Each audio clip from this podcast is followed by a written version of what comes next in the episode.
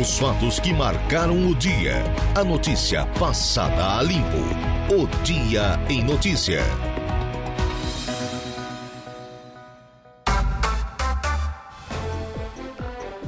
16 horas e 9 minutos, sim, 9 minutos passados das 4 horas da tarde dessa quarta-feira. Chegamos, afinal de contas, ao 17 de maio, ano da graça de 2023. Tempo bom em Araranguá e região.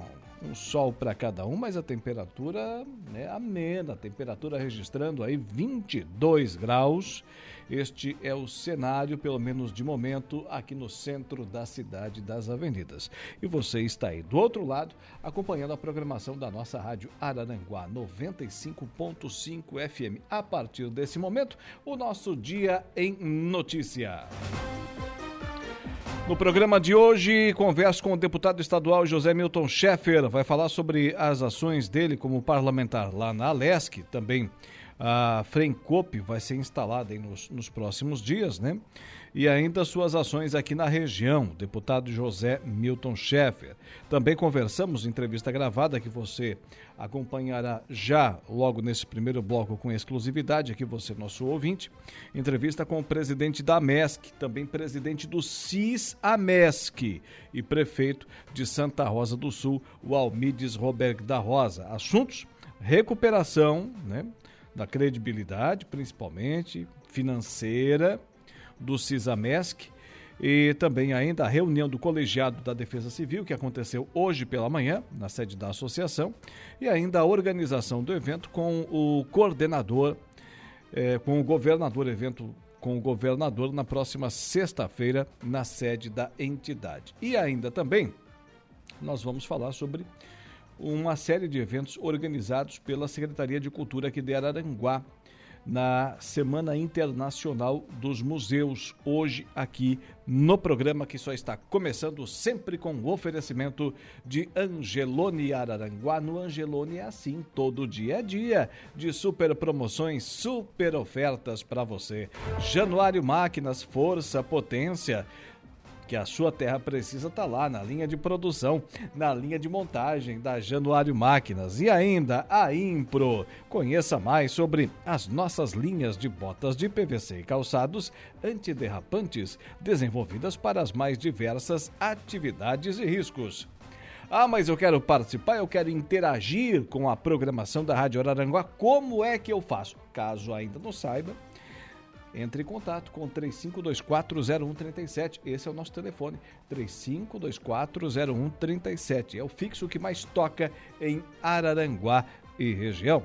Ainda também à sua inteira disposição, nosso WhatsApp 988084667. 988084667. Nossa live está também já ao vivo no facebook.com/barra rádio Araranguá e da mesma forma, som e imagem aqui dos estúdios lá no nosso canal no YouTube, o Rádio Araranguá. Além de tudo isso no programa, a conversa do dia com Saulo Machado e Lucas Casagrande. A oração do Ângelos com o padre Daniel Zilli, o momento esportivo com Dejair Inácio, as ocorrências policiais com Jairo Silva, a previsão do tempo, com o Ronaldo Coutinho, tudo isso e muito mais. Nos trabalhos técnicos, Eduardo Galdino. Eu me chamo Laura Alexandre, juntos vamos até às 19 horas. Esse é o nosso trabalho, então vamos ao ofício nosso aqui de todos nós, que é o de informar.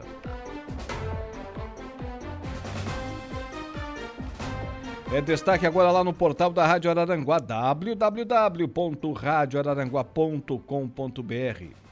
Sabe como é que os argentinos falam os portais lá na, na terra portenha, o Eduardo Galdino? Triple WB. É assim que os argentinos chamam, né? Quando querem fazer uma citação, um site ou outro. Triple WB. Olha, é três Ws, né? no nosso site, então. Reencontro de sucesso Forte Atacadista e Araranguá, uma parceria que já dura quase 60 anos. Caso dos respiradores, inquérito que investigava envolvimento de Carlos Moisés é, adivinha, arquivado. Morre o ex-treinador do Araranguá Esporte Clube, Áureo Maliverne. Ainda lá no nosso site, Felipe Sasso marca cinco gols e Prime Motors vence no suíço do Grêmio Fronteira. Guilherme Mai deixa o PP, o Partido Progressista de Araranguá. Ele era o vice-presidente, né? E vereador Jorginho também deve sair por falta de espaço. Arroio lança programa para atender pacientes que necessitam de prótese dentária. Ainda também lá no nosso portal. Homem executado a tiros durante a madrugada, 5 horas da manhã, bateu a porta, foi abrir, levou tiro. Levou tiro. Na cabeça, no abdômen, no pescoço, executado. O homem lá no balneário Gaivota. Na, nessa madrugada, 5 horas da manhã, Dudu. Críticas geram debate acalorado entre vereadores. E ainda, troca de toda iluminação pública e construção de usina fotovoltaica em Meleiro. Informações de destaque lá no www.radioararanguá.com.br. Agora vamos trazer aqui em primeira mão para você, nosso ouvinte, com exclusividade, entrevista que gravamos hoje pela manhã, já devidamente editada, né? Com o presidente da AMESC, também presidente do CISA-MESC, prefeito de Santa Rosa do Sul, o Almides Roberg da Rosa. Informação agora aqui no programa. A reportagem da Rádio Araranguá conversa com Almides Roberto da Rosa, prefeito de Santa Rosa do Sul, mas aqui conversando com a nossa reportagem na qualidade de presidente da Associação dos Municípios do Extremo Sul do Estado de Santa Catarina, a MESC, e também do CISA-MESC. Prefeito, primeiramente, obrigado por atender a nossa reportagem. Está agora encerrando uma reunião que teve com os representantes da Defesa Civil dos municípios aqui da nossa região. O que, que aconteceu nesse encontro? Bom dia, bom dia, ouvintes da, da Rádio Aranguá. É um prazer hoje estar com vocês aqui. Uh, eu acabei de sair da reunião deliberativa do, do nosso colegiado da Defesa Civil e onde uh, elaborei uma, né, tenho feito uma, uma pauta positiva junto com as nossas com as nossas, com as nossas demandas em todos os setores e, e, hoje aqui reunido com a Defesa Civil, a gente, como vai ter uma reunião com o governador na sexta-feira aqui na MESC, para que eles possam levantar toda a situação de demandas represadas lá que estão né, conveniadas, já assinadas, para que nós possamos melhorar. Parece-me que são quase 16 pontes que estão aí com as cabeceiras prontas e nós vamos entregar agora para o governador na sexta-feira para poder tirar da frente. É uma forma que nós estamos de fazer a MESC como protagonista da situação, mas valorizando também o colegiado de cada pasta.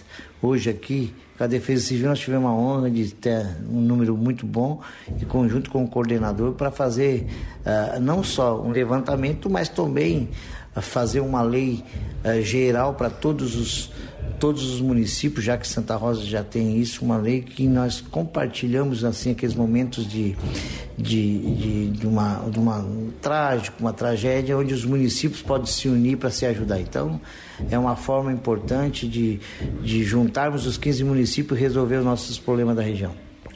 Muito bem. Daqui a pouco a gente fala sobre essa visita do governador aqui mesmo, na sede da MESC, na próxima sexta-feira. Agora, antes disso, presidente, na condição também de presidente do CISAMESC, recentemente foi divulgada pela imprensa, inclusive pela nossa emissora, uma decisão da Justiça aqui do Estado de Santa Catarina envolvendo o CISAMESC. Obviamente que o presidente tem ciência desse fato. O que tem a dizer a respeito desse assunto? É, na verdade, essa é, foi uma situação em 2017, uma auditoria do Tribunal de Contas que fez o levantamento e saiu agora, nessa semana passada, ah, os laudos e, a, e, o, e, e, o, resultado. Eu acho que desde que nós entramos aqui sabíamos de, da situação precária que o nosso consórcio vivia, né? pegamos muito tumultuado, sabíamos que o Ministério Público e o e o Tribunal de Contas já tinham, já estavam em busca de situações. E o levantamento esse que nos apresenta nos deixa muito tranquilo que dá um formato daquilo que nós entramos aqui, que não é achar os culpados, e sim saber por onde ir, o que fazer nesse momento. Hoje nós temos aí uma, uma, uma um resultado dessa de, de, de dados né, que, que, levantou que os fornecedores, na época, uh, que faziam esse trabalho para o CISAMESC, os prestadores de serviço, eles não uh, têm algumas situações ilícitas ou que vão se defender ao longo do tempo. Sabemos que teve também um conselho fiscal que foi penalizado nessa questão de multas que o Tribunal de Contas opera e cabe, e cabe defesa para cada um. Então, é importante o que, que nós temos feito. Informado a todas, a todas as situações que nos cabe, né, em forma de transparência, para que busque, através do Ministério Público, respostas importantes e que, que cumpra-se, né, já que havia um, uma, uma situação que na época do empréstimo também que foi pego, nós ajuizamos já no Ministério Público logo que iniciamos para que fosse o consórcio ressarcido e que no final aí, após o inquérito né, que o Ministério Público vai certamente fazer, tenha um resultado positivo e que devolva esses recursos para o consórcio. Haja visto disso, nós temos se preocupado muito, Laura, em conduzir de forma transparente ao longo desses dois anos. Fiz, tivemos no primeiro momento aí com o presidente Paulinho uma, uma, uma situação bem interessante que que, que é? A gente tinha uma sala de aluguel que estava aí com mais de 10 meses atrasados, aluguel. O presidente Moacir acolheu aqui na MESC, né, dando um espaço para nós trabalhar, isso deu uma economia. Foi feita uma gestão na questão de diminuição do quadro funcional e a partir do momento que nós fomos, chegamos aqui, chegamos para trabalhar e planejar em conjunto. Então hoje nós se reunimos a cada 60 dias com prestação de conta, com formato. Hoje temos uma situação financeira não é confortável porque trabalhar com passivo, tu sabe que é, é, que é, que é bastante difícil. Né? Tem uma recuperação fiscal que nós já entramos e parcelamos, um refis que nos dá e estamos cumprindo mensalmente junto às dívidas com, com, com o governo federal, né? desde FGTS, dívida com INSS, as questões trabalhistas nós estamos pontualmente também ah, ah parcelando ah, e aquilo que que, que é imposto através de bloqueio, nós pagamos, isso sem nenhum aporte financeiro dos municípios, sim com o fluxo dele, com o trabalho, com a produção, né? E com uma forma muito tranquila, hoje nós temos hoje todas as negativas em dia e estamos trabalhando e operando, né, para dar aquilo que o consórcio precisa, que é tranquilidade para o nosso, nosso prefeito em trabalhar, em produzir e fazer com que o consórcio dê lucro, dê um retorno muito favorável, eu digo isso por Santa Rosa do Sul, que nós possamos, nós, assim, ao longo desse nosso mandato, entregar o Cisamesc numa situação bem mais confortável, porque haja vista que nós herdamos uma dívida de quase 5 milhões com fornecedores, com médicos, com, prestadores de serviço, e eu tenho a satisfação de dizer que até o final do ano, início do ano que vem, meados do ano que vem, nós já vamos zerar essa situação isso é fruto de um trabalho em conjunto e que quando a gente tem um passivo forte, a gente não faz outras contas, só propaga isso. Eliminamos, uh, uh, hoje não tem nenhum aqui na região nossa que uh, com dívidas, nós já parcelamos e pagamos e estamos cumprindo.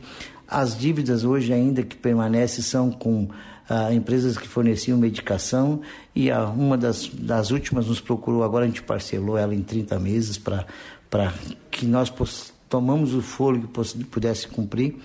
Então eu acredito que, que o, a, a, a CISAMESC, juntamente com a MESC, que são os dois consórcios, no qual eu uh, cons consigo nesse momento aí ter ser presidente, é um alinhamento, mas a, a, a, credibilidade com as pessoas, com os funcionários, com quem presta, presta serviço. E aí nós já estamos aí trabalhando para fortalecer né, a volta dos exames, a volta das consultas, para que nós possamos sim fazer com que o consórcio fique forte.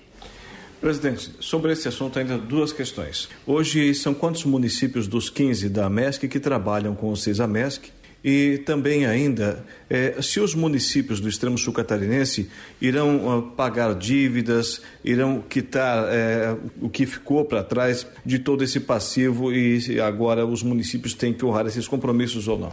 É, na verdade, as dívidas são do município, né? não, é, não é dos prefeitos propriamente, das gestões né, que passaram. Essas dívidas herdadas foi ao longo dos anos, né? E o que, que nós estamos fazendo?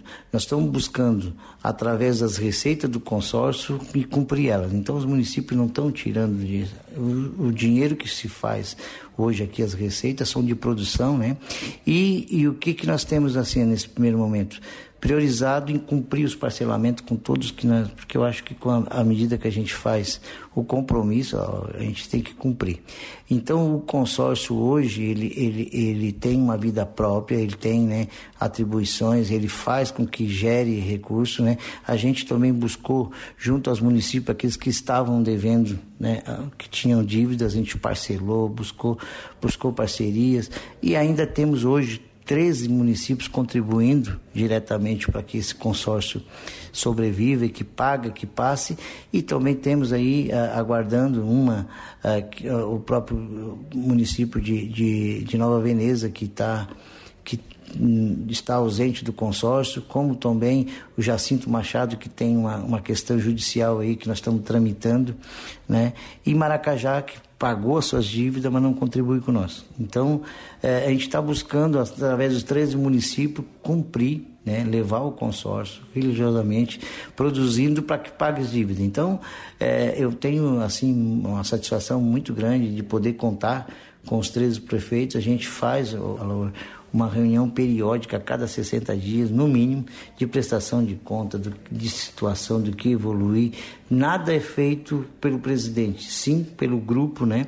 né, para que nós possamos hoje uh, saber que nós estamos com, pagando a, a carga uh, a tributária de todo mês, nós religiosamente depositamos o FGTS, depositamos o INSS em dia de todas as situações, para nós manter essa negativa que não, até um, então não se tinha e nós buscamos ela, e achando alternativa para diminuir essa dívida tributária, que nós herdamos na época em torno de 22 milhões de dívida tributária, e hoje nós já temos um resultado próximo de 12 milhões de, de, de, de já consolidado, então, e parcelado. E estamos buscando, que é um novo um refis dentro do refis, que é uma busca para ficar isso, uma situação bem confortável, em torno de 6 milhões, que torna mais palpável, mais fácil de aliviar a carga do consórcio, porque é, eu sei que nesse mandato a gente não consegue executar tudo, mas deixa o consórcio em dia para poder tocar o serviço que é tão importante. Porque nós que somos aqui da região do Extremo Sul, nós temos que valorizar.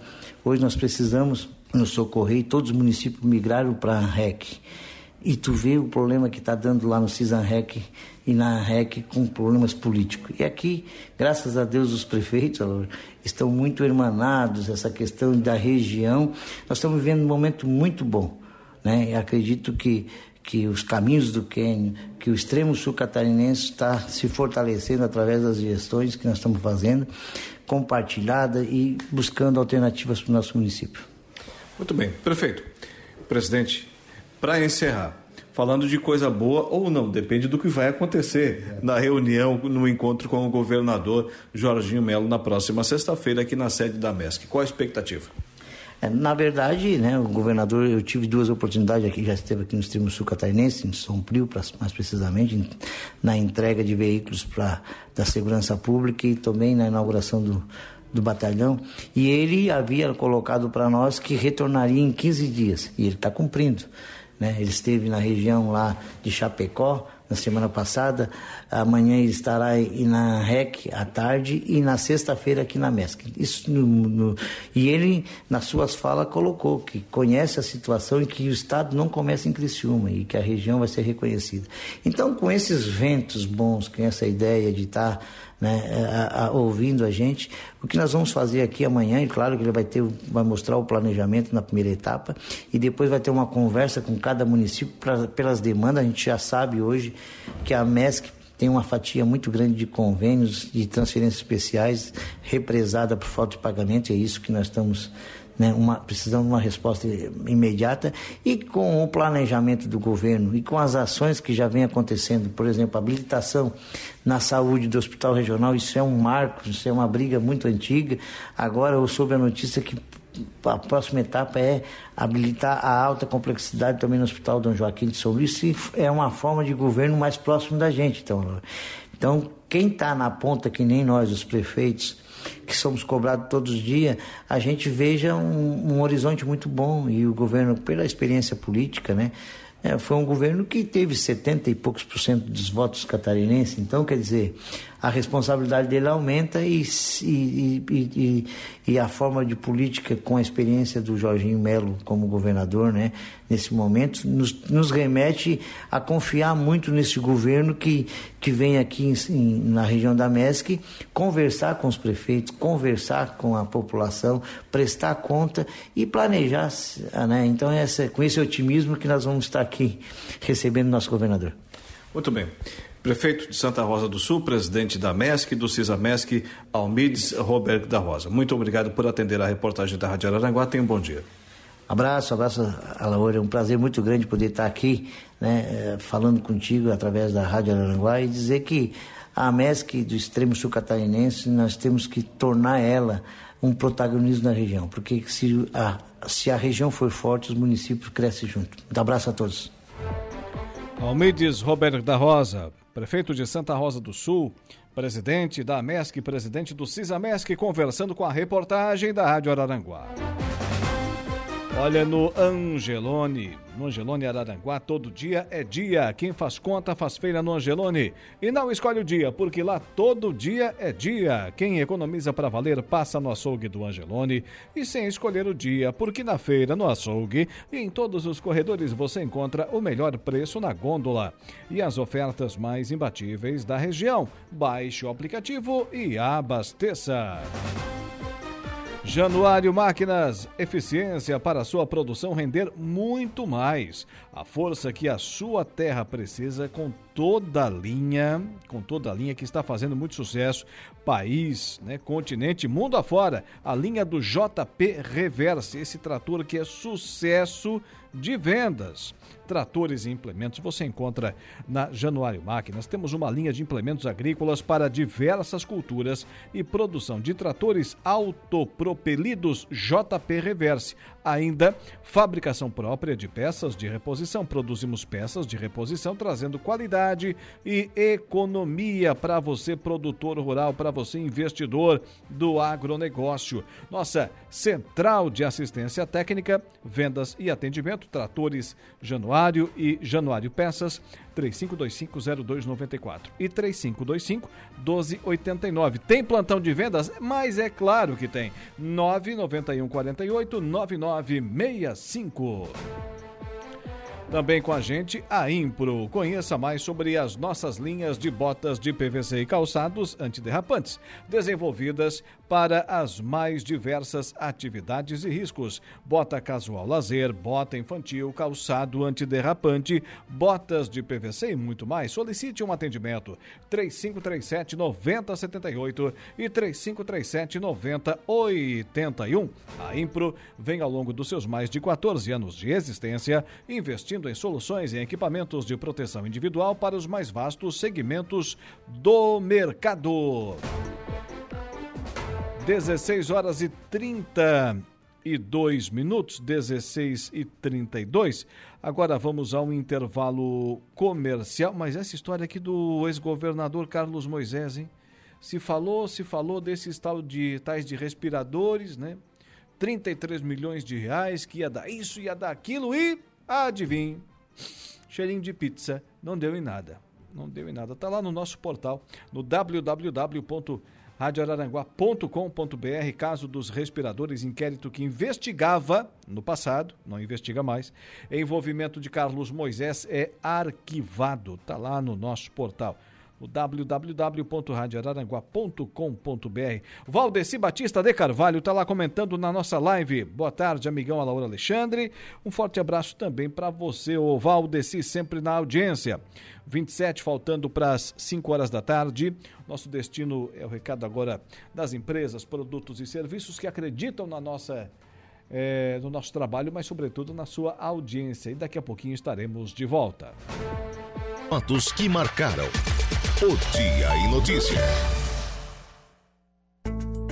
Previsão do tempo. Oferecimento. Faça já sua matrícula. Chame no Whats 999 150 433. Graduação Multi-UNESC. Cada dia uma nova experiência. Laboratório Rafael. Lojas Benoit. Bife Materiais de Construção. E Estruturaço Loja de Drywall. No Distrito Industrial em Araranguá.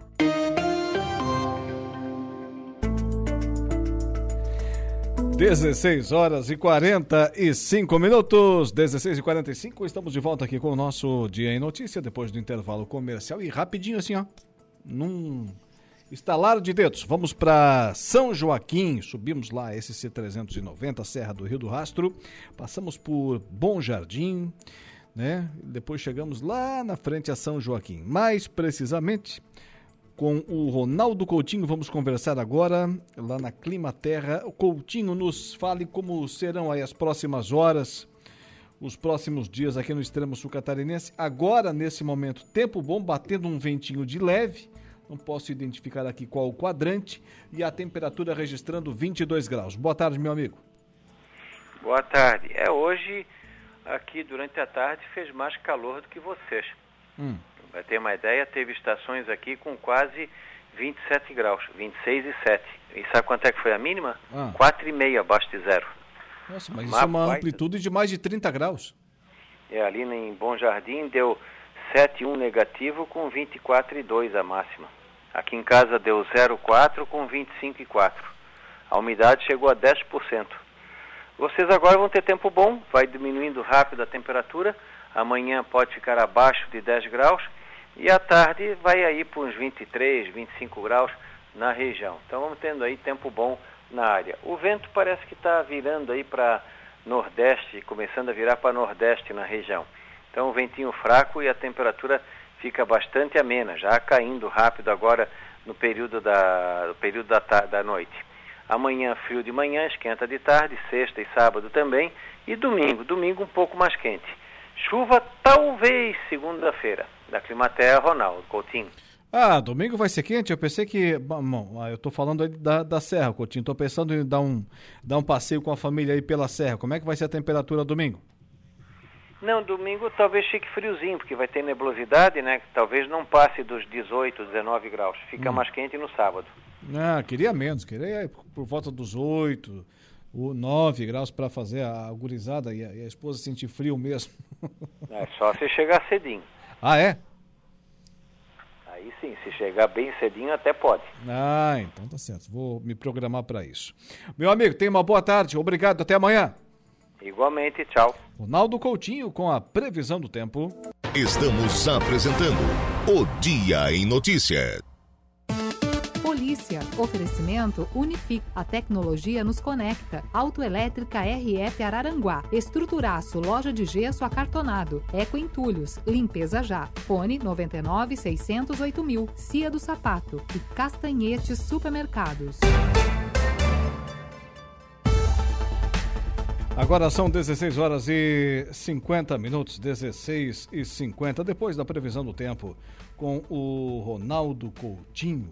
Agora as ocorrências policiais.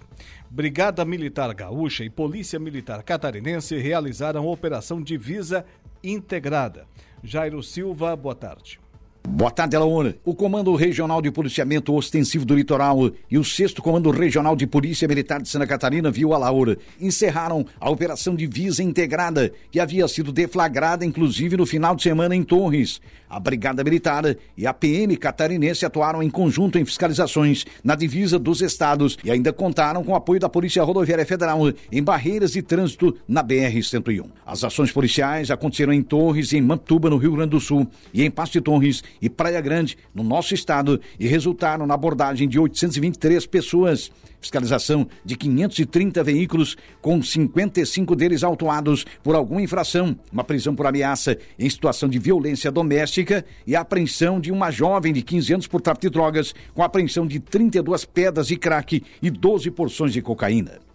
Estiveram envolvidos, nos dias da realização da Operação Divisa Integrada, quase 200 policiais militares e 88 viaturas. A operação foi uma iniciativa da Secretaria de Segurança Pública do Rio Grande do Sul, com foco na troca de informações de inteligência e na cooperação tática entre a Brigada Militar Gaúcha e a Polícia Militar de Santa Catarina, visando coibir crimes interestaduais e transacionais na área de atuação do policiamento do litoral e em outras regiões gaúchas. A notícia passada a limpo. O Dia em Notícia.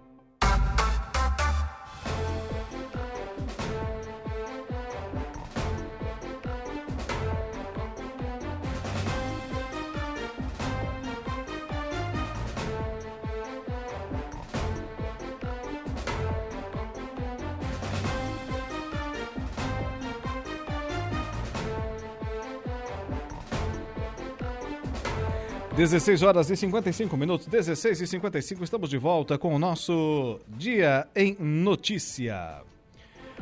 Olha, agora lembro a você que daqui a pouquinho teremos né, entrevista com o deputado, o deputado estadual José Milton Schaeffer, vai falar sobre suas ações enquanto parlamentar lá na Assembleia Legislativa de Santa Catarina. Hoje, inclusive, recebeu muitos prefeitos de todo o estado, inclusive aqui do extremo sul catarinense.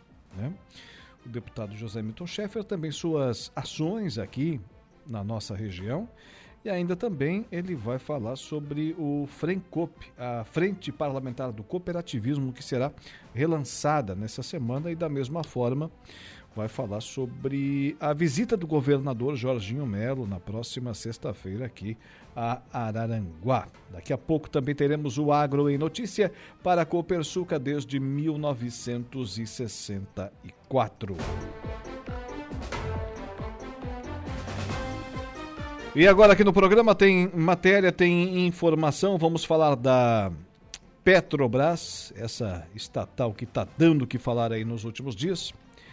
Petrobras abandona a política da paridade internacional de preços e reduz 40 centavos na gasolina e 44 no diesel. Passei por posto de combustível aí, ô Igor Claus, hoje, gasolina 4,74 já.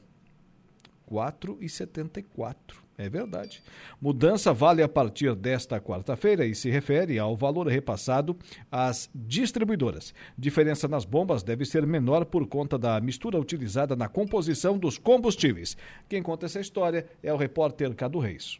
A Petrobras alterou a política de preços dos combustíveis no Brasil, que após sete anos deixam de acompanhar as oscilações do dólar e do mercado internacional de petróleo. O anúncio veio acompanhado de uma redução nos valores de repasse para as distribuidoras. O litro da gasolina tem redução de 40 centavos, valendo a partir desta quarta-feira, e o diesel 44 centavos. As reduções são de 12%. A diminuição real na bomba é menor do que a diferença repassada às distribuidoras, como explica Joel Fernandes, vice-presidente do Sindicato do Comércio Varejista de Combustíveis Minerais da Grande Florianópolis. Esse 40 centavos a gasolina na gasolina A. Nós vendemos a gasolina C, a mistura do anidro com a gasolina, em 27%.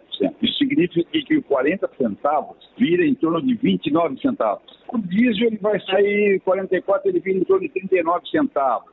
Ele tem também a mistura do biodiesel. Com o abandono da política de paridade com os preços internacionais, outros fatores serão considerados pela Petrobras para a realização de reajustes. Em comunicado, a companhia afirma que as mudanças continuarão sendo feitas, sem uma periodicidade definida, e vão considerar o preço competitivo em cada mercado e buscar uma rentabilidade sustentável. O presidente da Petrobras, Jean Paul Prates, argumenta: sem se afastar da referência internacional de preço, mas sendo capaz de mitigar a volatilidade internacional. Tivemos 118 reajustes ao longo de um ano por um erro crasso dessa política, um preço de paridade de importação no Brasil que nunca na história do país houve. Eu não preciso praticar o preço do meu concorrente se eu tenho vantagens competitivas aqui dentro. Então nós teremos a melhor alternativa de preço para os nossos clientes em cada ponto de venda da Petrobras. O ministro de Minas e Energia, Alexandre Silveira, garante que as alterações não irão abalar a saúde financeira da Petrobras. Os instrumentos de rentabilidade, de garantia da financiabilidade da companhia estão integralmente garantidos. O que nós estamos falando aqui é um modelo que vai garantir a ela ter o melhor preço para o seu cliente, como qualquer outra empresa. Não há intervenção nenhuma. Agora, a comunhão de interesses e de propósitos, há sim aproveitar os ativos brasileiros em favor dos brasileiros. Isso está entre nós todos. De acordo com a Agência Nacional do Petróleo, Gás Natural e Biocombustíveis, o preço médio de revenda da gasolina na última semana em Santa Catarina foi de R$ 5,68, do diesel R$ 5,49 e etanol R$ 4,76. De Florianópolis, da Rede de Notícias Acaerte, Cadu Reis. Repórter Cadu Reis, trazendo, portanto, a informação sobre né, as últimas ações aí da Petrobras. Agora vamos fazer o seguinte: o nosso destino será um intervalo comercial, mas antes dele tem Igor Klaus com a notícia da hora. Voltamos com a notícia, Laor, que Haddad diz que novo arcabouço fiscal vai despolarizar o país. Notícia da hora. Oferecimento: Giasse Supermercados, Laboratório Bioanálises, Civelto Centro de Inspeções Veicular, Clínica de Olhos São José, Lojas Colombo, Rodrigues Ótica e Joalheria. E Mercosul Toyota.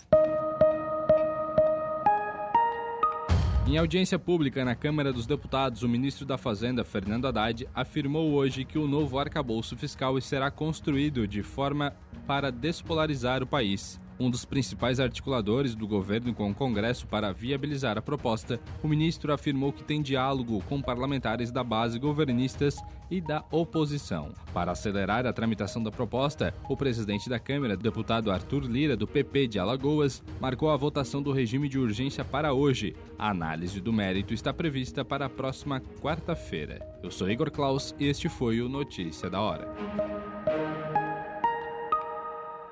O Dia em Notícias está de volta.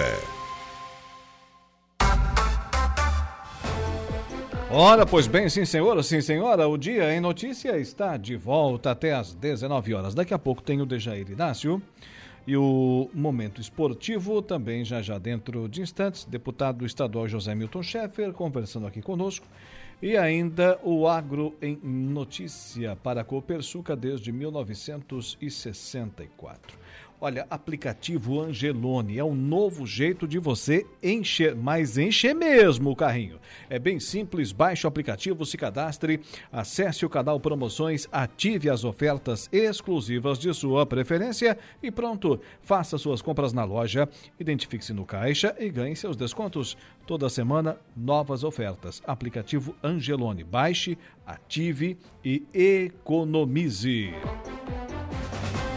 Também com a gente a Impro. Presta atenção aqui no recado. Nossos produtos, conheça mais sobre as nossas linhas de botas de PVC e calçados antiderrapantes desenvolvidas para as mais diversas atividades e riscos. Bota casual lazer, bota infantil, calçado antiderrapante, bota de PVC. Solicite um atendimento 3537 9078 e 3537 9081. A Impro vem ao longo dos seus mais de 14 anos de existência investindo em soluções em equipamentos de proteção individual para os mais vastos segmentos do mercado. Eficiência para sua produção render muito mais, muito mais. A força que a sua terra precisa está lá na linha de produção da Januário Máquinas com toda a linha JP Reverse esse trator que é um sucesso. Conheça todos os nossos produtos. Tratores e implementos, temos uma linha de implementos agrícolas para as mais diversas culturas e produção de tratores autopropelidos. Essa é a linha JP Reverse. E ainda fábrica, fabricação própria de peças de reposição. Produzimos peças de reposição, trazendo qualidade e economia para você. Lembre-se, 25 anos de respeito ao homem do campo. A JP Januário utiliza matéria-prima de alta qualidade, modernos processos de fabricação e, o mais importante, uma história de respeito e compromisso com o cliente no mercado de reposições de peças agrícolas nacional.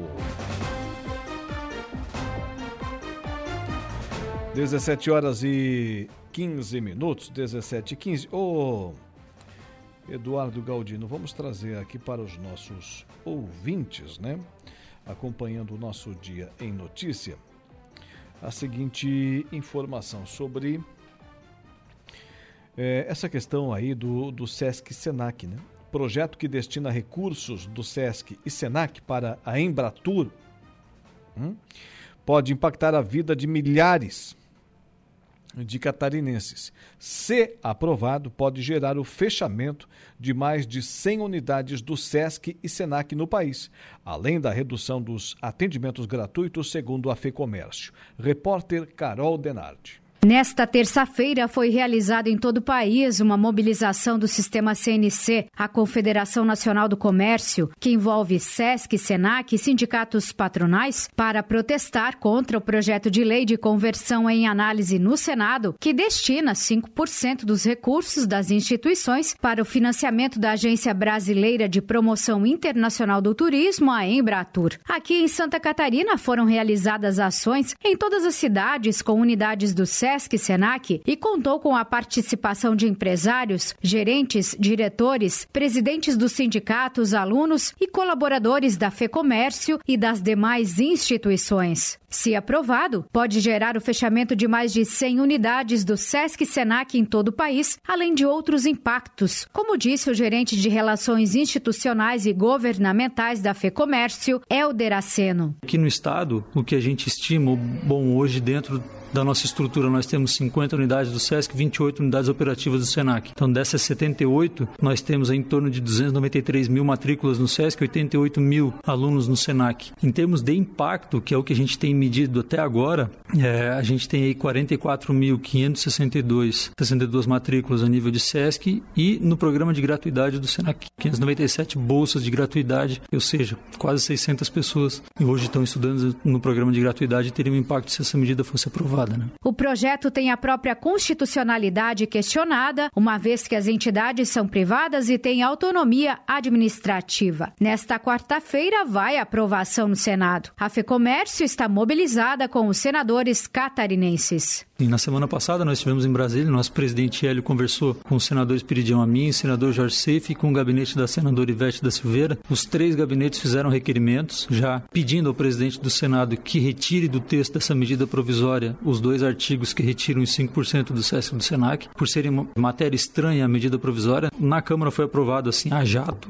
o relatório, não teve tempo nem de articulação e conversa com as nossas bancadas de, de deputados e os outros estados também. Mas no Senado a gente, quando aprovado, a gente já foi para o Senado conversar com os senadores. O presidente conseguiu ali o apoio dos três senadores, fizeram esse requerimento de retirada do texto. Nessa quarta-feira vai ser apreciada essa medida provisória 1147, né? Está na pauta do Senado. A expectativa nossa de início é que seja retirada esses dois artigos por serem matéria estranha, já tem inclusive jurisprudência é, em outras é, ações de inconstitucionalidade. Se não for retirado, a gente já tem também de alguns senadores e apoio dos nossos três senadores também para votar sem o artigo que destina o recurso do Sistema S do Comércio para a Embratur. E aí o texto voltaria para a Câmara por ter alteração e a gente ganha uma semana para trabalhar com os nossos deputados. Né? De Florianópolis, da Rede de Notícias AKERT, Carol Denardi.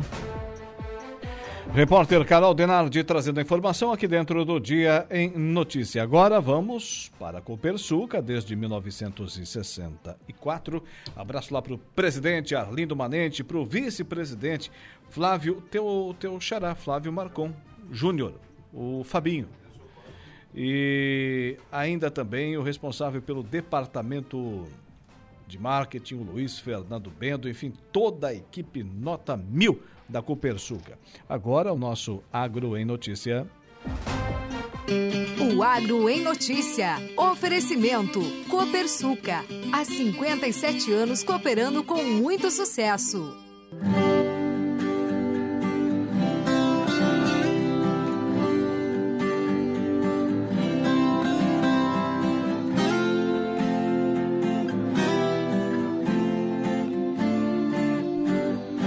Olha aí a Cidasc alerta para as pragas que ameaçam a agricultura catarinense. 22 pragas são consideradas de importância prioritária. Repórter Patrícia Gomes.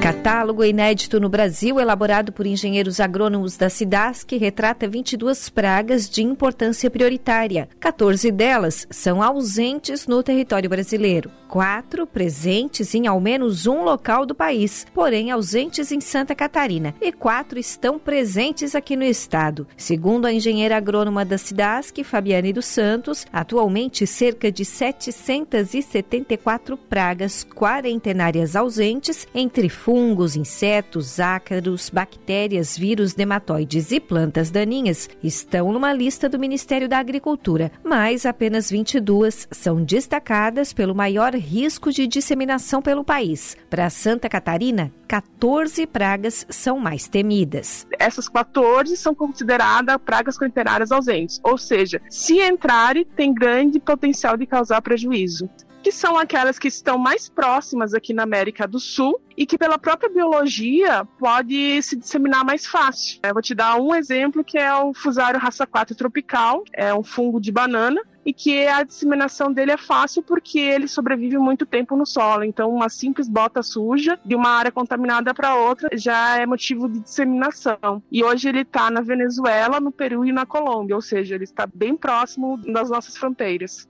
Com o catálogo de pragas, composto por uma coletânea de fotos e pequenas descrições que retratam as 22 pragas de importância prioritária, a Cidasc quer que o produtor catarinense saiba reconhecer se na sua propriedade pode ter algum foco de infestação. É uma praga que o produtor não está acostumado. Pode ser que tenha algumas propriedades, mas não é um problema generalizado. Então, assim, a facilitar o reconhecimento, que a gente chegue na propriedade, consiga mostrar para o produtor o que, que a gente está procurando, aí conseguir sensibilizá-lo desse problema, né? Facilita bastante o trabalho. É a gente se antever a problemas futuros. Então, com base nesse material, ele vai ter uma questão assim bem completa de como identificar a praga e o que fazer se ele identificar. E inclusive como evitar a disseminação. Uma das maneiras para se evitar a contaminação da produção é adquirir mudas e sementes de estabelecimentos confiáveis com os devidos registros. E nunca comprar aquelas mudas que são vendidas em caminhões ambulantes, né? Essas mudas geralmente elas são produzidas de forma clandestina. Então, não não só a questão de citros, mas várias outras plantas aí que a gente usa, inclusive como ornamental, a gente tem que tomar esse cuidado, porque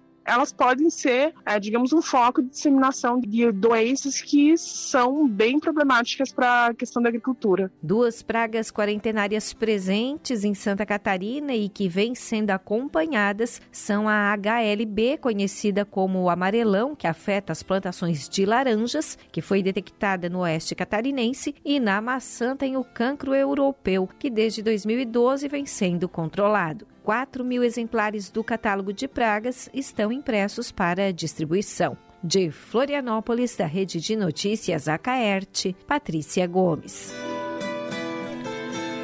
Sim, essa questão aí da, das plantas, né? Tem de se tomar muito cuidado. Comprei um pé de, de laranja, Dudu, né? Depois de dois anos, desses, desses caminhões aí, Sabe o que está dando? Metade, metade do pé é laranja e a outra metade é limão. No mesmo pé. Vê se pode uma coisa dessa. Então o pessoal tem que tomar cuidado, né? De repente aí, comprar um pé de jabuticaba e começa a dar mexerica. Já pensou isso? O Agro em Notícia tem sempre o oferecimento da Copersuca e o seu sistema democrático de gestão. Nossas decisões sempre levam em conta a opinião e o desejo dos nossos associados. Realizamos assembleias gerais ordinárias em que todos os associados participam. Elegemos democraticamente os conselheiros de administração, conselheiros fiscais e membros dos comitês educativos. Nessas assembleias anuais informamos todas as ações do ano e convidamos a todos para uma deliberação cooperativa sobre os resultados e planos futuros. Desde 1964, essa é a Copersuca.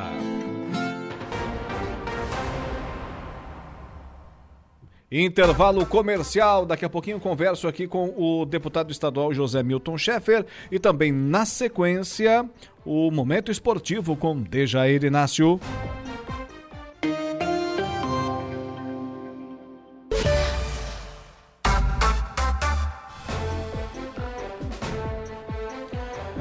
17 horas e 33 minutos, 17 e 33, estamos de volta com o nosso Dia em Notícia. Daqui a pouco tem Dejair Inácio e o Momento Esportivo. Mas, veja bem, a Impro vem ao longo dos seus mais de 14 anos de existência investindo em soluções e equipamentos de proteção individual para os mais vastos segmentos do mercado. Sim, senhor, sim, senhora, pode ter certeza disso.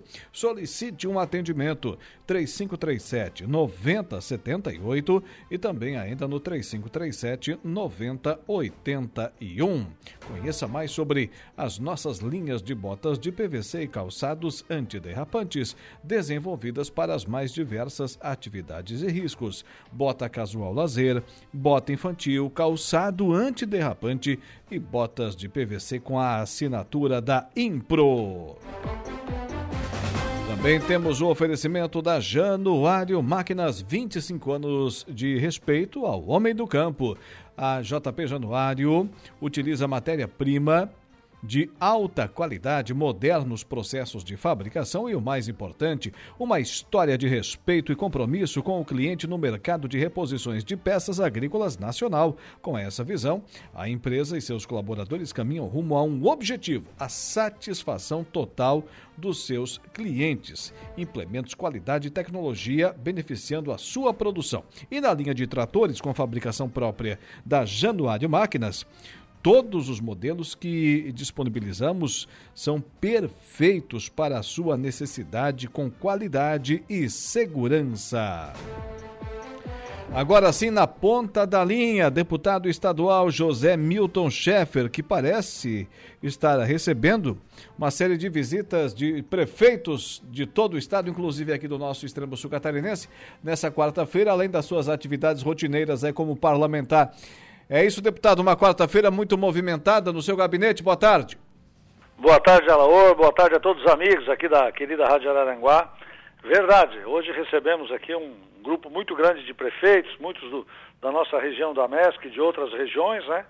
É, passando aqui pela Assembleia, trazendo aí as questões ligadas aos seus municípios, bem como também várias lideranças de vereadores ah, e entidades sociais, como ligar, o movimento dos autistas e outras áreas. Muito bem. Deputado, para iniciar, vai ser reinstalada na quarta-feira da semana que vem a Frencope e tem também a sua participação, né? Olha, Laura, é com muito orgulho que nós vamos estar assumindo na próxima semana a presidência da Frencope, que é uma frente parlamentar em prol do cooperativismo catarinense. Já há algum tempo que nós gostaríamos de, de presidi-la, já fomos vice-presidente, e ela é uma entidade que vai ser a voz, né? E vai fazer a defesa é, das cooperativas é, no Parlamento Catarinense e também junto ao Poder Público Estadual. Muito bem. Nessa linha ainda da, da agricultura, do agronegócio, da agropecuária, da agropecuária, o, o, deputado estadual José Milton Schaeffer também integra a Frente Parlamentar em Defesa da Suinocultura, que foi instalada na semana passada, né? Sem dúvida, é um, uma frente também muito forte para trabalhar a cadeia produtiva da suinocultura. Foi instalada na última semana, estamos trabalhando já alguns projetos na área tributária de diminuição de impostos, bem como também na área de diminuição do custo de produção de suínos, né? principalmente produtores de suínos independentes, porque ela é uma cadeia produtiva muito importante, gera alguns milhões de, de, de, de reais eh, todos os dias em Santa Catarina, somos o maior exportador de carne suína do Brasil, né, um estado que é líder, mas o nosso, o nosso suinocultor, que é a base é, dessa cadeia produtiva, vem passando é, uma crise muito grande já há vários anos, por isso a necessidade de ter aqui um grupo de deputados que articule, que pense e que defendam políticas públicas de fortalecimento desse setor. Deputado, mais uma questão agora aqui mais específica da nossa região. Foi discutido aí no seu gabinete a, a reconstrução lá da ponte de, de Passo de Torres, a ponte Pêncil? Olha, foi, na, na, verdade, foi fruto de uma audiência no dia de ontem com o governador Jorginho Melo, é, pedindo o apoio do governo para a reconstrução daquela ponte que todo mundo viu, caiu lá em fevereiro, lá por excesso de, de pessoas, né, na madrugada, durante as festividades de carnaval. E aí o prefeito Valmir é, teve até aqui buscando uma parceria do governador Jorginho Melo, que recebeu muito bem, pegou o projeto né, e, vai agora nos próximos dias é, e fazer os encaminhamentos para é, construção de uma parceria para re restabelecimento da ponte lá de Passo de Torres. É uma reivindicação do comércio, aquela ponte é também um equipamento de turismo, mas ela serve muito no dia a dia para pessoas do Passo de Torres que trabalham em Torres e também para pessoas de Torres que vêm até o município de Passo de Torres, porque o Passo de Torres é conhecido aí né, pelo seu comércio pesqueiro, pela uma boa gastronomia também, e essa ponte ela tem servido né, ao longo dos anos também de, de incremento entre os dois municípios. Então, fiquei muito contente com o atendimento dado pelo governador Jorginho Melo e nós esperamos que agora, nos próximos dias, eh, o, o, município esteja eh, encaminhando o convênio com, esta, com esse município para com o governo do estado, desculpe, para a construção da ponte Pension lá do município de Passo de Torres. A comunidade pode esperar, a comunidade ali dos dois municípios, né, tanto Passo de Torres quanto Torres, e os visitantes de, de toda a região, até mesmo de fora aqui do nosso sul catarinense, podem esperar que de repente ela esteja concluída a sua reconstrução ainda nesse ano? Ah, sem dúvida nenhuma. Esperamos que em 90 dias por aí, ela é de fácil reconstrução, né? Tem, claro, o processo licitatório, compra, então em 90 a 120 dias para restabelecer. É, o Passo de Torres, ele, o comércio dali diminuiu muito com a queda da ponte, né?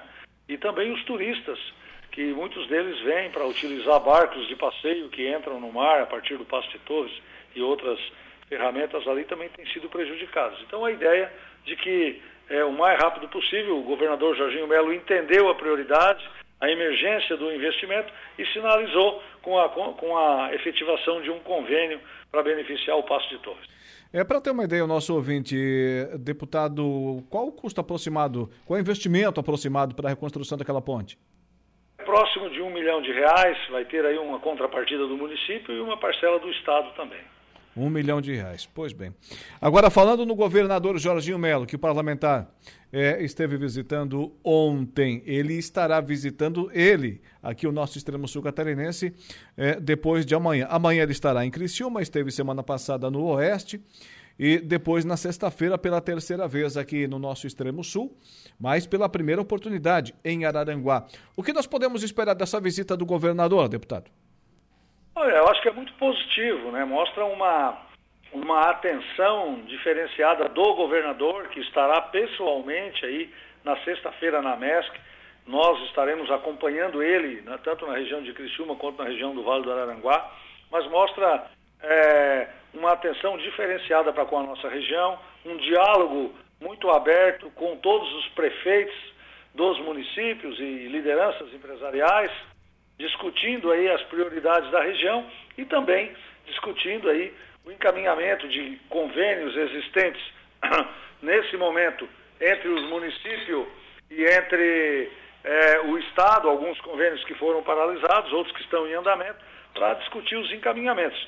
O governador primeiro tomou pé de toda a situação econômica do Estado e agora vai percorrer, vai estar nas associações conversando com as lideranças de cada região. Eu acho muito positivo o diálogo, a postura do governo de ir ao encontro das regiões, e isso acredito que com o diálogo, com o entendimento, a gente vai seguir aí num caminho de progresso e de desenvolvimento. Temos muitas obras é, no Vale do Araranguá e por isso a presença do governador é, nos enche de esperança, né, de uma energia boa para que se essas obras é, sejam concluídas né, e tragam aí benefício para a nossa população.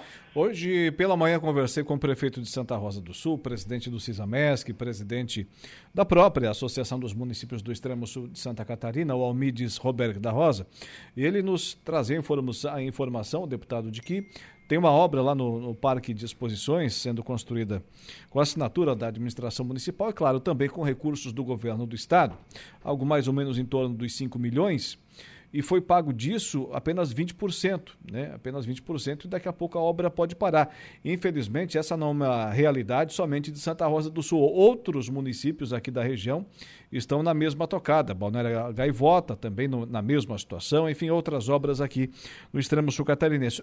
Podemos esperar de que, vai lá, 70%, 80% dessas obras importantes serão retomadas? Olha, é, você vê que, né, usando o caso lá de Santa Rosa do Sul, são valores bastante significativos, são 5 milhões de reais, destes apenas 4 foram pagos até agora. Então a grande expectativa é que o governador vindo aqui, ele vai ter um momento que ele vai conversar somente com o prefeito Almides sobre as obras. Uma, uma reunião somente com Santa Rosa do Sul. E a partir dali se encontre né, uma relação de priorização. Olha, o Almides vai dizer, essa obra aqui é prioritária, não posso parar, tenho que terminar esse ano. Essa outra dá para aguardar mais um pouco. E aí vai se montar uma equação para resolver essa questão das obras em andamento. Então eu acho que a presença do governador é bastante positiva, nos enche de esperança e esperamos que o, o entendimento com os prefeitos possa solucionar uma boa parte é, das questões de obras municipais que estão em andamento e foram paralisadas por falta de repasse dos convênios do Estado. Mas eu estou muito otimista. Claro que sabemos que não é fácil, estamos tratando de recursos, nunca é, foi fácil, mas com diálogo, com boa vontade, a gente encontra uma saída. O deputado vai estar presente? Alô, deputado Zé Milton, vai estar presente nessa visita do governador? Vou, vou, vou. Já fui convidado, fui consultado e a gente havia convidado já na, lá na inauguração do Corpo de Bombeiro de Sombrio. Eu havia convidado o governador já para vir na MESC e ter uma reunião com todos os prefeitos, sem diferença política partidária, sem, sem olhar o município e sim tratar da situação, principalmente das obras em andamento da nossa região. Tenho cuidado disso pessoalmente todos os dias.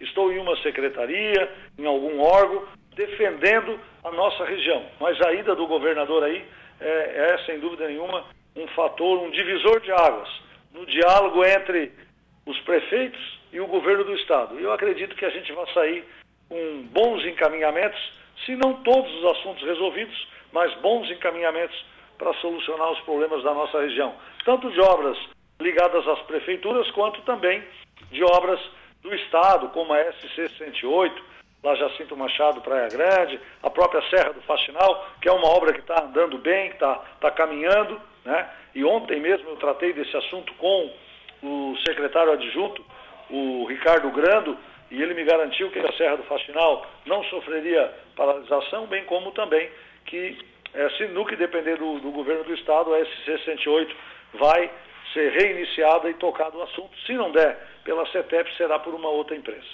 Muito bem, deputado, agradecemos por demais a sua atenção para com os ouvintes da Rádio Araranguá. Tenha uma boa tarde e até a próxima sexta-feira. Obrigado, Alô. Obrigado pelo privilégio de poder estar interagindo com toda a audiência do seu programa. E na sexta-feira estaremos aí acompanhando o governador Jorginho Melo lá na MESC e toda a sua equipe para uma reunião histórica aí com todos os prefeitos do Vale do Araranguá. Meu muito obrigado, um forte abraço e uma boa noite a todos os amigos que nos prestigiam com a sua audiência. Tá aí, 17 horas e 46 minutos. Agora voltamos aqui para os estúdios porque Dejair Inácio já está presente. Então é hora do Momento Esportivo.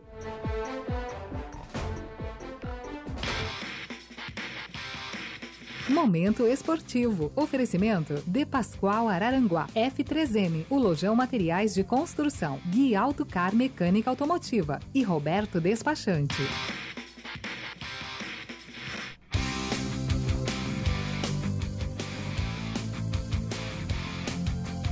Dejair Inácio, seja bem-vindo, boa tarde. Boa tarde, Alaor, tudo bem? Boa tarde ou boa noite, já não sei mais. Eu dei boa tarde pro deputado, ele me deu boa noite. Não entendi. É, já podemos desejar uma boa noite, né? Porque dentro de alguns instantes vai anoitecer. É, tá um meio termo, É assim. verdade. É verdade, É né, o- Dudu? É verdade. Digamos que já encaminhando o inverno, né? Então tá, Mesmo boa noite. Estamos ainda no outono. Tá. É verdade. Boa noite. Boa noite. Uma Boa noite na despedida, É. que ainda não anoiteceu. Te decide, né? Vamos confundir um pouco aqui já o ouvinte. Mas já. Vamos falar de coisa séria. Morreu o ex-treinador aí do AEC. Morreu o ex-treinador do AEC. Campeão catarinense de 75, sabia? E campeão catarinense também de 88, da segundona. O treinador que levou o AEC à elite do futebol catarinense. Campeão catarinense de 75 pelo Havaí. Pelo Havaí. Na verdade, ele foi o, o treinador que mais vezes treinou o Havaí na história, sabia, Laur? Uhum. 248 Mais do que o Lauro. Búrigo? Mais do que o Bruxo? Sim, 248 jogos. Pô, veja bem. Olha só, ele tem vários prêmios durante, a carreira. Por exemplo, ele como atleta, ele era zagueiro, também jogava como volante. Ele ganhou o prêmio é, Belfort Duarte, que é o prêmio dado na- na- na- nas antigas aí, nos anos 60, quem não é expulso. 70, para quem não era expulso. Ele ficou uma década sem ser expulso em mais de 200 jogos naquelas ocasiões. Olha só. Que bacana. Então faleceu aí por o ex-treinador e ex-atleta Áureo eh, Malinverni. Né? Ele que é gaúcho, né, treinou o AEC de 88 a 1990, foi campeão catarinense da segundona com o AEC em 88, foi o treinador do acesso naquela ocasião. É, eu falei gaúcho que ele mora no Rio Grande do Sul, né? No Rio Grande do Sul, mas ele é de Lages, na- da Serra Catarinense. Heptacampeão gaúcho, sete vezes campeão gaúcho com o Grêmio, né? um dos jogadores aí que está na, na história do tricolor gaúcho, maiores jogadores daquele período é, campeão do Grêmio, ele fez parte daquele período campeão do Grêmio, também defendeu a seleção brasileira nos anos 60, antes da Copa do Mundo de 66. Ele Jogou foi- na ele seleção? chegou a jogar dois jogos na seleção brasileira. Olha só que legal. Então, falece nossas condolências aí, né, os familiares do Áureo Malinverni, ex-treinador do AEC, ex-jogador aí do futebol brasileiro. Muito bem, ele Inácio. E também ainda, vamos falar aqui do. Aliás, aproveitando que estamos eh, mencionando o AEC, que o nosso Araranguá Esporte Clube, que anunciou mais uma contratação. Anunciou mais uma contratação. Não vai parar mais de contratar o AEC? É, tá, tá aberto no mercado o AEC, digamos assim, né? Agora é um atacante, o Jonathan Abu. O Jonathan Abu, 27 anos, eh, fez base no Inter, jogou profissionalmente no Aimoré, no Bagé, no Luverdense do Mato Grosso, no Nova Mutum também do Mato Grosso, no Goiânia e também no Gama do Distrito Federal. Esses foram alguns clubes aí do Jonathan. E ele que será mais um reforço aí para a equipe do técnico Edmilson Rabelo e do presidente Marcelo Mandelli para a disputa do Regional da Alarme, que começa no segundo semestre. Tá certo. E do AEC vamos para a Copa do Brasil. Tem rodada quase cheia aí hoje. É, hoje são sete jogos, né? Ontem aconteceu só um, ficou um pouco desequilibrado, né? A noite de ontem era exclusivo Fla-Flu, ou Flu-Fla, né? Já que o mando ontem foi do Fluminense. Primeiro jogo, primeiro duelo de ida das oitavas de finais, deu empate, um a um. E saiu de bom tamanho para o Fluminense, né? Que teve desde o início do segundo tempo um jogador a menos. O Felipe Melo acabou sendo expulso, Hum. merecidamente foi expulso. Primeiramente levou um amarelo, né? Aí depois. Deu uma chegadinha ver- de leve. Foram ver o VAR, era para vermelhinho mesmo, realmente era para vermelho. O Felipe Melo acabou sendo. Não foi simulação de expulso. novo daquela do Gabigol, não? Não, ele, igual ele contra não é o teatral, Bahia? né? Ele- on- Ontem ele, não, ele não, ontem ele não simulou, ele fez pior. Ontem ele agrediu um jogador, ele deu uma, uma pisada forte no jogador do Fluminense, era O pra ter ido pra rua. Ah, foi expulso. Não, não foi nada. Gabigol, ele é ileso. Ah, ele joga né? no Flamengo, ele, no joga, Flamengo. ele joga no Flamengo. tá. Acabou sendo ileso. É. No, no final Abraço nossos semana, amigos flamenguistas. No final de semana ele era pra ter recebido, ser advertido, na verdade, com cartão amarelo, né? Uhum. Ele simulou, fez um teatro, né? E ontem ele deu um pisão forte lá no jogador, foi com o pé alto no jogador É brincadeira, né? É coisa séria. Tem, tem jogadores parece que são protegidos, né? Sim. Tem coisa séria, né? E, sabe o que, que ele fez durante a partida? O, o Gabigol? Ele mostrou aquele pet que o. Aquele símbolozinho. Ah, verdade. Que o Flamengo tem. Que é o atual campeão, né? Da Libertadores da América. Sabe pra quem? O Marcelo, Pro né? Marcelo. É um, um- é um idiota, já diria assim, né? Marcelo não ganhou quase nada na carreira. Não, só ganhou três Champions. É. É, Pegou a emoção daqui, ó, o que eu tenho. Daque- daquelas que o, que o Gabigol nem, nem perto, nem A- perto teve. O que que é uma Libertadores... O que, que, que que foi, Dudu? Ali, o que que é uma... Abraço, Jairo Silva. O que que é uma Libertadores próximo de uma Champions, né? É, rapaz. Vale muito, claro, é um título continental, mas nem se comparando com o Champions League. E outra, nem se Dudu botou comparando... na live aí o Jairo Silva. Só lembrando, né, que o, que o Marcelo está entre os 20 maiores jogadores da história do Real Madrid. Ele defendeu por mais de 10 anos o clube merengue, Sim. olha só. Sim, sim, sim. Então não é uma, É Gabigol, é uma né? história, né? É Gabigol, né? É uma é. Foi Acho lá- que cutucou o que jogador tava na, errado, né? Tava na melhor fase da carreira, lá no comecinho. Santos vendeu para Internacional, foi jogar na Europa, o, o Gabigol. Chegou lá, foi banco e nunca saiu do banco. Sabe que ele pegou um apelido irônico, né? É. Ele virou é, Gabi sem gol. Porque ele não marcou nenhum gol lá. O E aí- treinador da Inter na época fa- fazia várias piadas contra ele. E ainda vem para o Brasil e quer tirar sarro com o Marcelo. Ah, que faz coisa favor, séria. né? Tira sarro com todo mundo, menos com o Marcelo. Pode tirar sarro com o Ganso, que foi pra Europa e não jogou nada, né? Enfim, com qualquer um, menos com o Marcelo, né? Acho que cutucou a pessoa errada. É.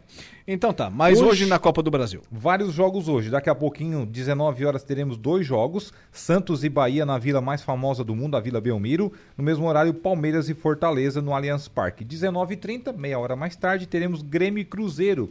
Duelo de campeões na Arena em Porto Alegre, dos maiores campeões. O Grêmio com cinco títulos, o Cruzeiro com seis títulos da Copa do Brasil. Às 20 horas teremos um único jogo: Esporte e São Paulo, lá na Ilha do Retiro. 21 e 30, três jogos: Atlético Mineiro e Corinthians. Esse jogo que será em BH ou Belo Horizonte. 21 e 30 também: Atlético Paranaense e Botafogo. E América Mineiro contra o Internacional. Esse jogo será no Independência. América Mineiro Internacional, Grêmio e Cruzeiro. São jogos aí da, da rodada Hum. que eu acho que tá valendo emprego de treinadores, viu? Por exemplo. Mano Menezes no Internacional e Renato Gaúcho no Grêmio. Se não passar por, lá, por essa semana, que eu acho que até não passa, mas o Grenal será, digamos, pode ser despedido de um Ah, deles. o Grenal, né? O Grenal, sim, certamente. Claro, passa por um resultado positivo dos dois essa Quando que semana. vai ser o Grenal? O Grenal será no próximo domingo. Domingo que horas? Não vi na tabela, mas é, acho que é à noite. Passa Hum. por, com certeza por o resultado de hoje. Tem que ter bons resultados, ou pelo menos boas atuações hoje. Porque senão vão chegar no Grenal os dois treinadores com aquela missão assim, ou ganha ou dança. Hum. E aí já viu, né? Aí dá ruim, né? Já temos os finalistas definidos da Champions? Temos, e com uma goleada, rapaz. O Manchester City aplicou um 4 a 0 no Real Madrid. Real não viu a cor da bola. Desde o princípio do jogo, só dava Courtois, né? Courtois pegando tudo. O Ederson um pouco trabalhou no jogo, o goleiro brasileiro que defende as cores do City. O Bernardo Silva marcou dois gols. O Éder Militão não conseguiu fazer a favor do Real, ajudou a marcar um contra, digamos assim. Fez um gol contra. E o Álvares marcou agora há pouco e jogo já encerrado. Manchester City 4, Real Madrid 0. Chega uma decisão aí a equipe do técnico Pep Guardiola, do De Bruyne, né, do goleiro brasileiro Ederson. Chega aí uma final de Champions League e busca o título inédito contra uma tricampeã, a Inter de Milão. Inter de Milão que ontem passou pelo Milan, o arquirrival. A decisão será em Istambul, no próximo dia 10 do mês de junho, a grande decisão da Champions League. Mas uma acredito- final inédita. Mas acredito que esse título vai ficar na Inglaterra. É, se falava desde o início, né? Que aquele lado ali da chave era muito forte, né? Desde as quartas de finais, né? Então foi. Aí passou os dois melhores, Real e também o City. E já se pensa que pode se dizer que ali estaria um campeão adiantado, mas é muito de, ou um campeão anunciado, né? Mas é muito complicado, né? A gente sabe que final é final, ainda mais que é jogo único, não é ida e volta.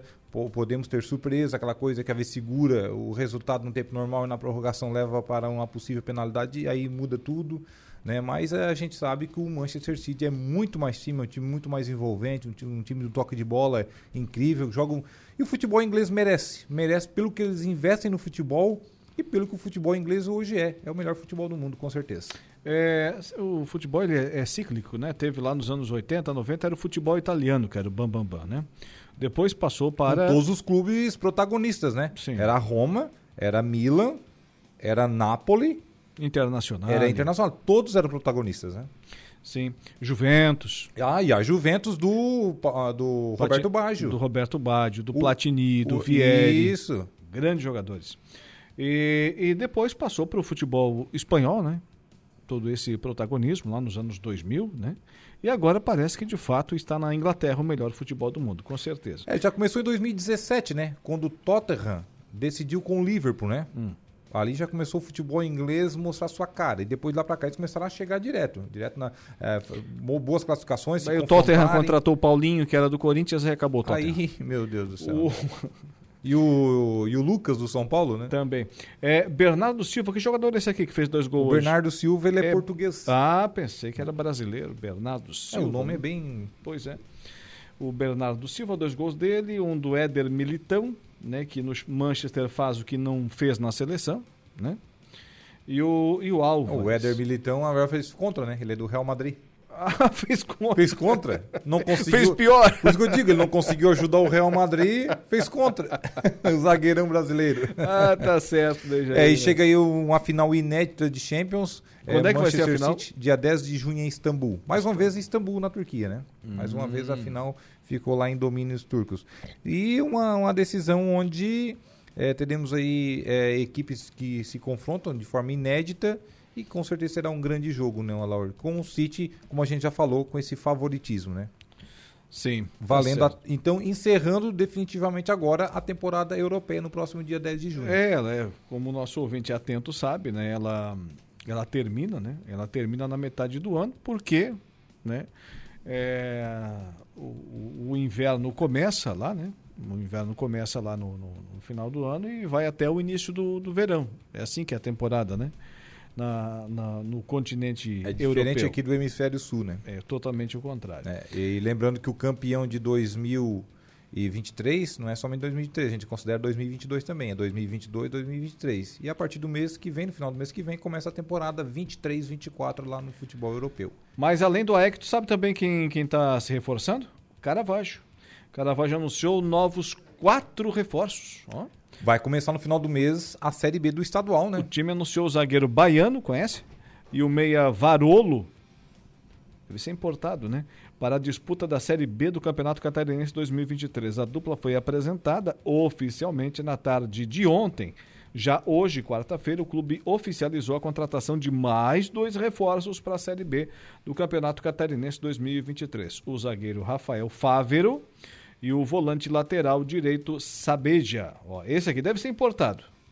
Uh, retornam ao Azulão Dejair Inácio, para a Série B do Campeonato Catarinense. Tu sabe que hoje eu fui na sede da MESC, passei ali pela frente da, da arena aqui de Araranguá. Tá bonita, né? Bah, a noite dava, bem iluminada também Dava para entrar na, na, na, Série B do Catarinense, né, Aek? A estrutura tem para isso, né? Pois a, é. Ali eu acho que já pode receber até jogos da elite estadual também. Já pensou? 100% fechado. Aquela avenida ali movimentada, cheia de carro, jogando lá dentro, estádio iluminado. Hum? Olha só. Mas no final do mês, tudo indica que irá começar o Municipal de Araranguá. Hum. Tem previsão de começar, a, né, anunciar aí para o ouvinte já, é, num sábado à noite. No sábado, dia 27 deste mês de maio à noite, será a abertura do Municipal. Mas na sexta-feira haverá o Congresso Técnico, que aí sim irá definir aí todas as diretrizes, digamos assim, do Municipal de Araranguá 2023. Tá bom, Dejair Inácio. Voltas amanhã nesse mesmo horário. Um abraço, boa noite e até certeza. lá. Com certeza. Agora, boa noite mesmo. É. Na sequência do intervalo comercial, a oração do Ângelos com o padre Daniel Zilli. Flexão e fé. A hora do Ângelos.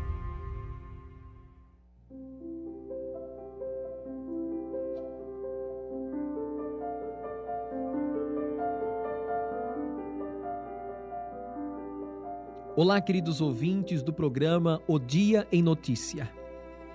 Rainha do céu, alegrai-vos, aleluia porque quem merecestes trazer em vosso seio, aleluia.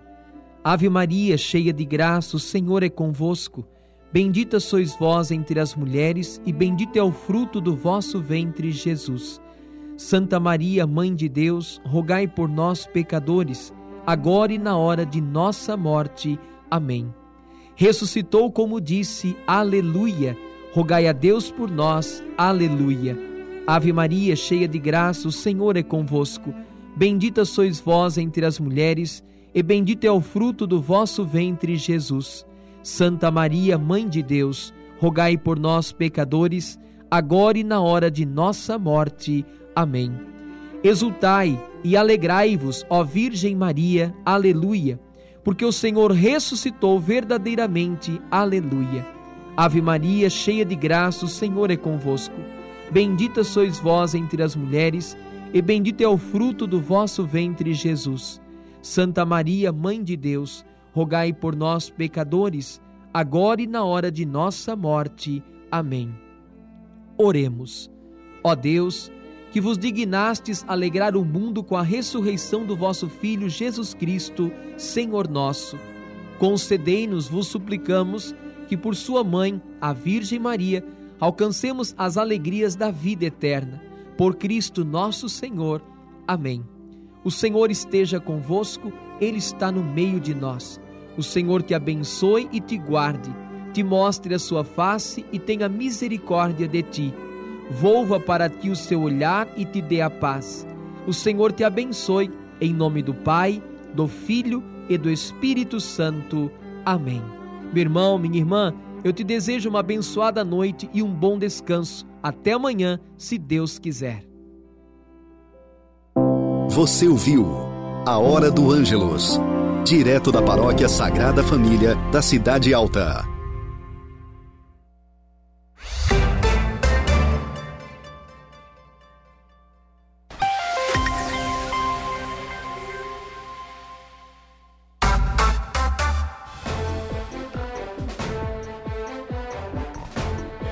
Dia em Notícia até às 19 horas, sempre com o oferecimento da Impro.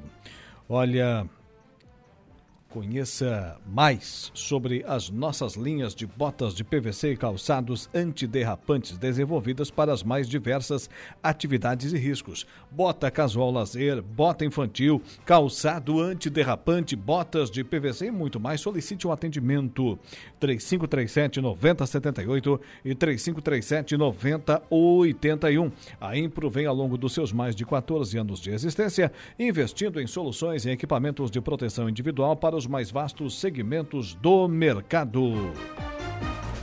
Também com a gente a Januário Máquinas. Januário Peças e Implementos, qualidade e tecnologia beneficiando a sua produção. Todos os modelos que disponibilizamos, os modelos de tratores, são perfeitos para a sua necessidade de você, empreendedor rural com qualidade e segurança. 25 anos de respeito ao homem do campo. A JP Januário, Januário Peças, utiliza matéria-prima de alta qualidade, modernos processos de fabricação e o mais importante, uma história de respeito e compromisso com o cliente no mercado de reposições de peças agrícolas nacional. Com essa visão, a empresa e seus colaboradores caminham rumo ao objetivo, a satisfação total de seus clientes. Também temos o oferecimento aqui no programa do Angelone, Angelone Araranguá, lá onde todo dia a dia de super promoções, super ofertas. Quem faz conta faz feira no Angelone não escolhe o dia, porque lá todo dia é dia. Quem economiza para valer passa no açougue do Angelone e sem escolher o dia, porque na feira, no açougue, em todos os corredores você encontra o melhor preço na gôndola e as ofertas mais imbatíveis da região. Baixe o aplicativo e abasteça dando o joinha, aquele like maroto lá na nossa live, a Marne Costa, o Fernando Silveira, José Hugo Sudbraque, o João Melo e também o Valdeci Batista de Carvalho. Obrigado, gente, pela audiência, pelo carinho, pela interatividade.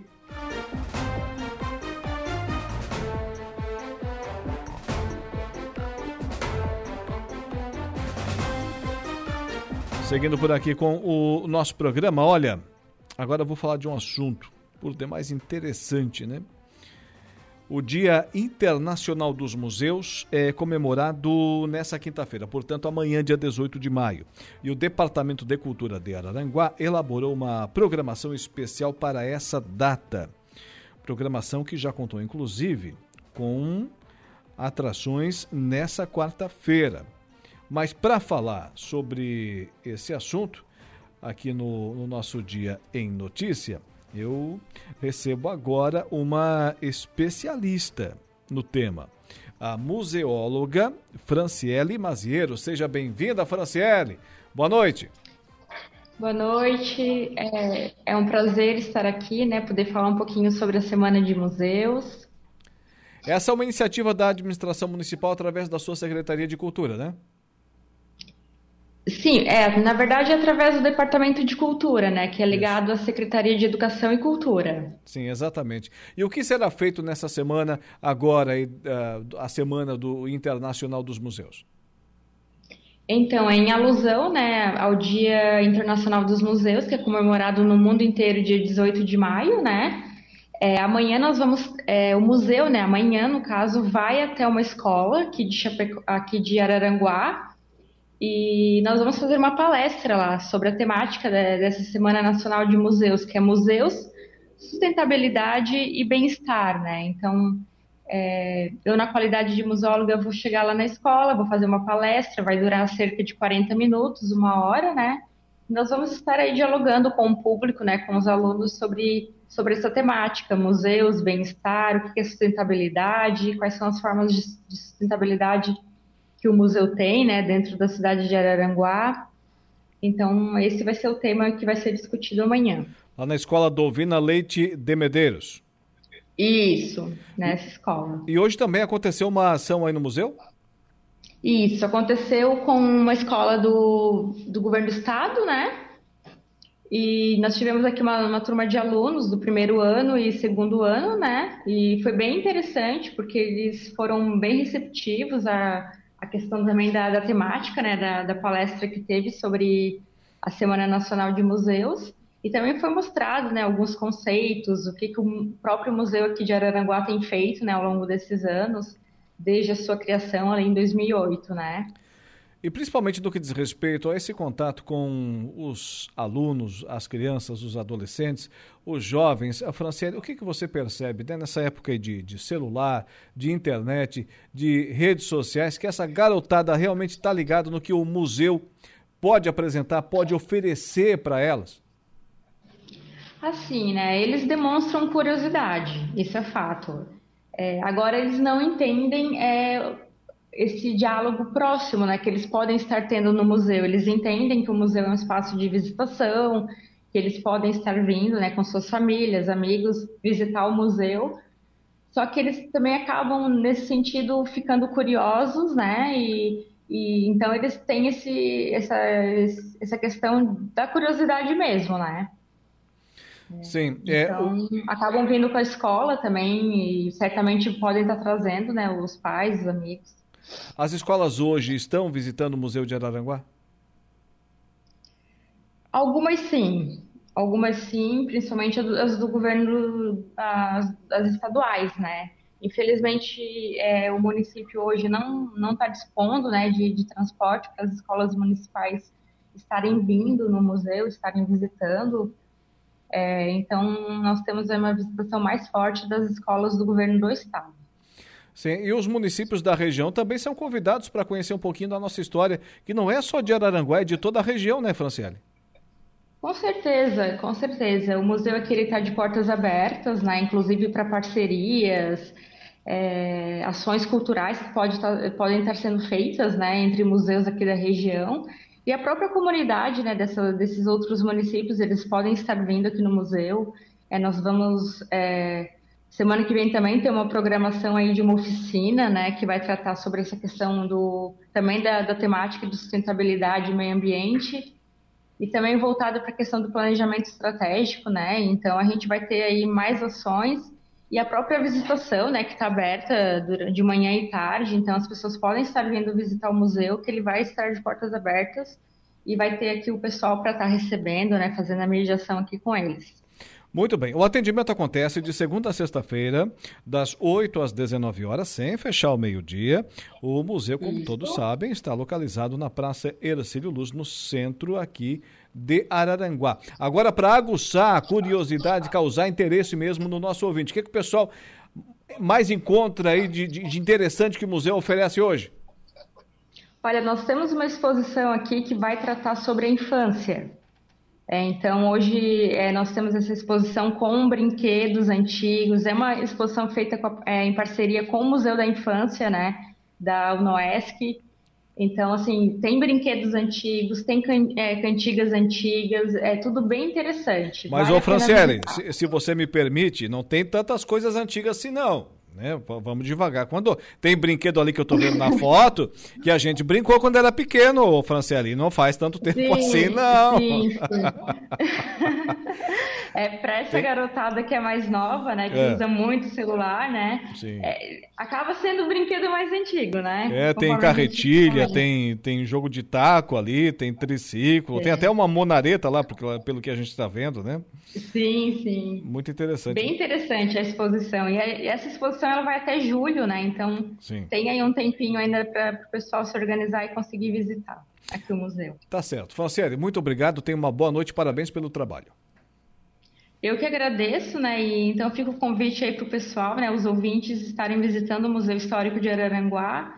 É uma instituição bacana, está oferecendo ações bem bacanas para a comunidade. E fica o convite, então, né? Tá certo, 18 horas e 21 minutos, 18 e 21. Antes do intervalo comercial, tem mais uma informação aqui. O Eduardo Galdino. Polícia Militar, atenção, hein? Polícia Militar abre concurso com 550 vagas para soldados e oficiais e salários, ó, é uma grana boa. Salários a partir de. Tá afim, Dudu, para enfrentar a bandidagem, hein? 6 mil reais. 6 mil reais. As inscrições começam na próxima sexta-feira, dia 19. Quem chega contando essa história é a repórter Carol Denardi. A Polícia Militar de Santa Catarina abre as inscrições na próxima sexta, dia 19, para dois editais de concurso público para o ingresso na corporação na carreira de praças e oficiais. São 500 vagas para soldados com exigência do ensino superior, sendo 400 para homens e 100 para mulheres. E para oficiais com exigência do diploma diploma do curso de Direito, serão 50 vagas, sendo 40 para homens e 10 para mulheres. Já os salários variam de R$ 6 mil a 16.300 reais, dependendo do cargo. O governador do estado, Jorginho Melo, nas comemorações do aniversário de 188 anos da Polícia Militar neste mês, autorizou o concurso público, respeitando a orientação de contenção de despesas. Autorizei o comandante-geral da polícia, o coronel Pelosato, a lançar o edital da convocação para um novo chamamento de 550 policiais militares para integrarem as fileiras da honrosa Polícia Militar de Santa Catarina. Que a gente possa dar mais segurança, possa fazer com que a sociedade tenha a proteção da polícia. A nossa polícia é exemplar e está precisando de mais homens e mulheres para ajudar a continuar esse trabalho. Então, de uma forma muito responsável, nós autorizamos eles fazer a convocação, fazer o edital, lançou o edital para mais 550 policiais para prestar serviço em Santa Catarina. O concurso público está sendo organizado pelo Centro Brasileiro de Pesquisa em Avaliação e Seleção e de Promoção de Eventos. Os aprovados serão inclusos na corporação em 2024, após o processo seletivo e de treinamento. As inscrições para carreira de oficiais vão até 9 de junho e de soldados até 16 também do mês que vem. O valor da taxa é de 200 reais. Os editais dos concursos e todas as informações estão disponíveis no site da Polícia Militar do Estado. De Florianópolis, da Rede de Notícias AKERT, Carol Denardi. Antes do intervalo comercial, são destaques agora lá no nosso portal www.radioararanguá.com.br. Reencontro de sucesso, Forte Atacadista e Araranguá, uma parceria que já dura quase 60 anos. Violações sexuais contra crianças crescem quase 70% no Brasil. Reurb, matrículas entregues às famílias da quadra 40 do bairro Erechim. Isso lá no Balneário Rui do Silva. Agora sim vamos abrir espaço para as empresas, produtos, serviços que acreditam na nossa audiência, no nosso trabalho. E daqui a pouquinho teremos Saulo Machado, Lucas Casagrande e a conversa do dia.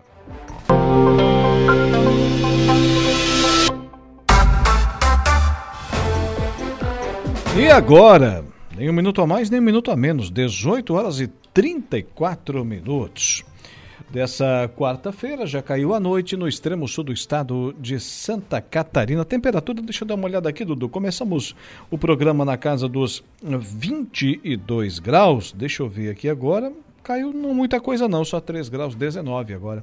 19 graus aqui no centro da cidade das avenidas. Dando sequência aqui ao nosso Dia em Notícia, agradecendo muito a sua audiência, sempre com o oferecimento de Angelone Araranguá, no Angelone é assim, todo dia a dia, de super promoções, super ofertas para você. Januário Máquinas, a força, a potência que a sua terra precisa está lá na linha de produção da Januário Máquinas e Impro, que vem ao longo dos seus mais de 14 anos de existência, investindo em soluções em equipamentos de proteção individual, agora no Dia em Notícia, com Saulo Machado e Lucas Casagrande, que estão chegando por aí. A conversa do dia. A conversa do dia. Senhores, mais uma vez agradeço a presença de ambos. Sejam bem-vindos. Boa noite. Ambos os dois, conjuntamente, conjunto. Boa noite. boa noite, boa noite, Saulo. Boa noite, Alaor. Boa noite a todos os ouvintes da Rádio Araranguá. Por que, que a tua câmera tá balançando aí, Lucas? Ah, não, tava mexendo no computador aqui, mas. Não, tá balançando a câmera, tá fazendo. Tem um grilo ali também. O negócio tá meio. Tá meio lá, lá governo não tá muito bom hoje. e... Ah, tudo, tudo, em ordem, tudo em ordem. Também Isso não... aí, sabe o que, que é? é? é? culpa do Xavier. Depois que botaram aquele, aquele trevo ali, o som do Lucas não é mais o mesmo. Não. E pior, pior que botaram mais dois agora, né? É, então, pois é. Eu não, cara, é impressionante como o trânsito é um assunto que mexe com as pessoas, né? É, primeiro foi aquela polêmica com relação à rótula lá no relógio do sol, agora essas, essas duas, né? Tem gente que está se manifestando, alguns, alguns criticando, dessa vez pelo menos tem alguns criticando e alguns elogiando, né? Tem algumas pessoas, eu faço coro com os que elogiam dessa vez, né? Mas é, tem gente aí se manifestando nas redes sociais por conta dessa questão da, das duas novas rótulas que foram feitas, mexe com a vida das pessoas. Né? É, frente a dois pontos é, comerciais é, muito profícuos aqui na nossa cidade, muito é, respeitados, né? Na Avenida 15 de Novembro, em frente ao Forte Atacadista, que inaugurou hoje, e outra rótula na Avenida 7 de Setembro, em frente ao Center Shopping, né? Ambas interligam aí com a rua Porfírio Lopes de Aguiar. O que, que tu acha, Sal? Ambas as duas. Um pedido, é. um pedido bem antigo esse aí da Porfírio Lopes de Aguiar, né? Mas não tinha sido atendido exatamente porque essa questão das rótulos e das avenidas, elas foram implementadas no tempo do Primo Menegali. E qual é a lógica disso? Araranguá antes tinha várias, vários acessos. É, numa quadra tinha dois acessos às vezes, né? Isso dava muito acidente. Porque o carro ia contornar, o outro vinha, batia, enfim. Que, que se fez? Não, de quadra em quadra, uma rótula, né? E vai direto. Se quiser fazer a volta, faz a volta na rótula. Isso tem funcionado. Agora, com a questão do forte atacadista e o pedido, dos, da, da, parece que foi um pedido dos lojistas também, não se resolveu fazer isso. Eu tenho minhas dúvidas, acho que vai dar acidente, porque o problema não é a rótula em si. O problema não é essa questão, é a má educação e a falta de concentração e atenção dos nossos motoristas ao trânsito. É absurdo que a gente vê todos os dias no centro da cidade. Então, por isso eu fico preocupado. Não vejo muito problema, não. Se, se as pessoas souberem usar, fizerem como tem que ser, não vai ter problema. Isso é, esse é o problema, é que não fazem, né? Se, se a gente for olhar a, o, que, o que foi feito ali no Center Shopping na, e na 15 de novembro também em frente ao Forte, é diferente do que a gente. A, aquele cruzamento ali já foi aberto. Antigamente ele era aberto. Era, era. Só que ele era, só que ele era um cruzamento. Né? Quer dizer, tinha a possibilidade de fazer o retorno ali. Agora não, agora foi feita uma rótula, né? Espero, né? vai depender obviamente do motorista, né? Mas espero que não não dê acidente. Né? Senhores, é um problema, é um problema. Deixa eu só registrar aqui. Pois não. Falecimento de um cara que eu conheço, né? Conhecia muito tempo atrás aí, o Luiz Manuel Costa. Falar em Luiz Manuel Costa ninguém conhece, mas o peixe, o peixe todo mundo conhece. Né? Então, é, falecimento do, né? infelizmente, né? Nos deixa. Cara, gente boa pra caramba e estava bem atrapalhado já fazia algum tempo, mas enfim, a família, as nossas condolências. Sim. É, Saulo, Lucas, quero lhes ouvir, e eu não tenho dúvida nenhuma aqui também, nossos ouvintes, sempre ligados aqui na programação da Rádio Araranguá, sobre a cassação do Deltan Dallagnol. Cara, não tem muito o que dizer sobre isso, não. Nem gosto de comentar esse tipo de assunto, porque é uma coisa o que acontece nesse país hoje é tudo tão absurdo que, enfim. Tem dois aspectos disso aí, só para não dizer que não falei, né? Não vou me negar, mas eu não gosto de falar desses assuntos. Mas, enfim. É, eu acho que, é, o, por exemplo, e outro que vai ser caçado, pode anotar aí o próximo, é o Sérgio Moro. Né? Pode ter certeza. Então, o Sérgio Moro, por exemplo, o Dallagnol, esse povo aí, eles fizeram um grande trabalho no Poder Judiciário. Isso é inegável, né? Agora, a partir do momento em que eles deixaram o judiciário e foram para a polícia, para a política, para mim, acabou aí. Jogaram por terra tudo aquilo de bom que eles tinham feito. Para mim, minha opinião. Quando o, o, Moro, por exemplo, aceitou o convite do presidente Jair Bolsonaro para integrar o governo, eu falei aqui, não sei, acho que falei nesse espaço também, no meu espaço da Rádio Aranguá, não deveria fazer isso.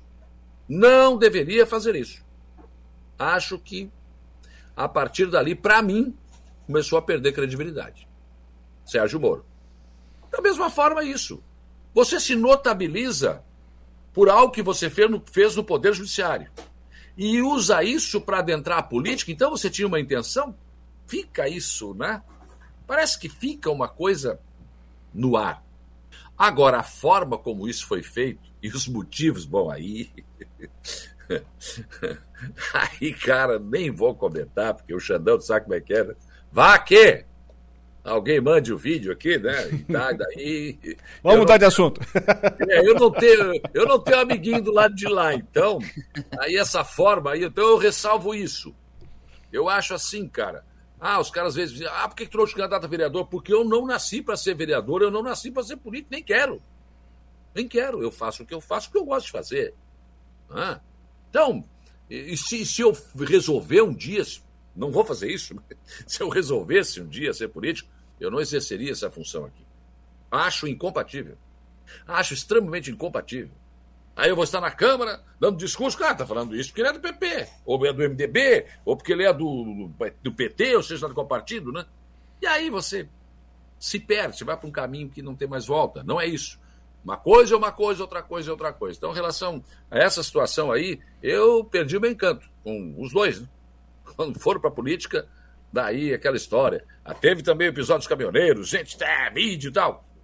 Se elegeram, uns deputados federais, outros, enfim. Né? Então, esse tipo de liderança não me serve. É que, na verdade, assim, né? É, aquilo que era feito de forma, ou que deveria, né? Eu não estou dizendo que não foi feito de forma técnica, né? Mas aquilo que tinha lá a sua, o seu trabalho técnico de um, de um operador do direito, de um promotor ou de um juiz, a gente está falando do, do, dos dois, né? O Dallagnol que foi caçado, mas né, o Saulo colocou o Moro também na, na, com, esse, com essa mesma característica, né? Mas aquilo que né, foi feito dentro do Poder Judiciário foi utilizado na, na política. Agora, será que o, o a, a, grande questão que, que abre essa possibilidade é que abre-se a pergunta se o inverso também não foi feito? né? Então. É, agora, como diz o Saulo, né? A, o, cara, eu, é, eu, vou lembrar aqui alguns casos, tá? Eu vou citar aqui o caso do, do Alexandre Pereira, vou citar aqui o caso do Cabo Louro. É, são algumas condenações de vereadores que levaram anos para acontecer, né? Levaram anos para acontecer. O Dallagnol foi eleito em outubro do ano passado. Como é que é, foi uma condenação rápida, né? Mas é que agora não, não tem o rito processual. Pois é. Pois não é. entra é, é isso. Não é tem isso recurso. que eu... Já é julgado direto. Não Exatamente. tem mais isso. Quer dizer, Exatamente. não há mais democracia nesse país. Não há mais justiça nesse país. Não tem. Não tem. Agora, se for um uma coisinha meia boca, ah, vai, todos irritam, vai no primeiro, segundo instante. É. Agora. É, aquilo, é, é aquele negócio. Com o governo, mexeu com o governo. É uma. Ah, não, aí peraí, vem cá, não, aí não precisa. Não, canetão aqui acabou.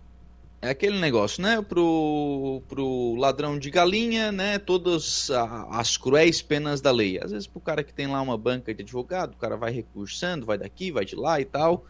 Aí a gente sabe que às vezes a, a penalidade acaba não acontecendo. A partir do momento em que o Moro, por exemplo, aceitou ir para o governo do Bolsonaro e entrar na política, para mim perdeu total credibilidade todo o trabalho que ele fez. Todo. E eu não tiro, eu não tiro a razão dos petistas em dizer que foi uma armação dele para botar o Lula na cadeia. Ah, mas tinha prova. Tudo bem, mas para aí. Mas então ele podia ele tinha que continuar como juiz, ele não tinha que ir para o governo Bolsonaro, que ficou uma coisa bem complicada de, de engolir, né? Para mim ficou. Para mim não serve esse tipo de coisa. Ora, se eu tenho convicção, eu, eu, eu bah, coloquei o Lula na cadeia, enfim, fiz tudo aquele negócio. Não, vou, não vou me meter com política. Se ele para ali, ele faria tipo Falcão Pelé, assim, ele terminaria a carreira por cima. Então, então eu não tenho dúvida que agora, com tudo isso que foi feito, e o poder acima do presidente da República, acima do Exército, acima do Senado, acima da Câmara que está esse Xandão e o STF, não tenho dúvida, vai o Moro pro pau. Se der, vão botar o Bolsonaro na cadeia. Agora vocês vão ver o que vai acontecer. Pode ter certeza. E tu também, na rede social, que está de machinho aí, Lula ladrão, assim, abre a baga. Abre a baga. O TSE, o, o STF estão fazendo assim com a cordinha pro, pro Moura. o próximo é, é Saulo Machado, então o, realmente o, o Luciano Pires é, está interessado nessa questão do cemitério vertical aqui em Araranguá. Acompanhei parte da sua entrevista hoje pela manhã. Assunto interessante, né? Até porque está faltando espaço quase dos cemitérios aqui do município, né? Então, isso é uma coisa que nós vamos ter que discutir já. Já.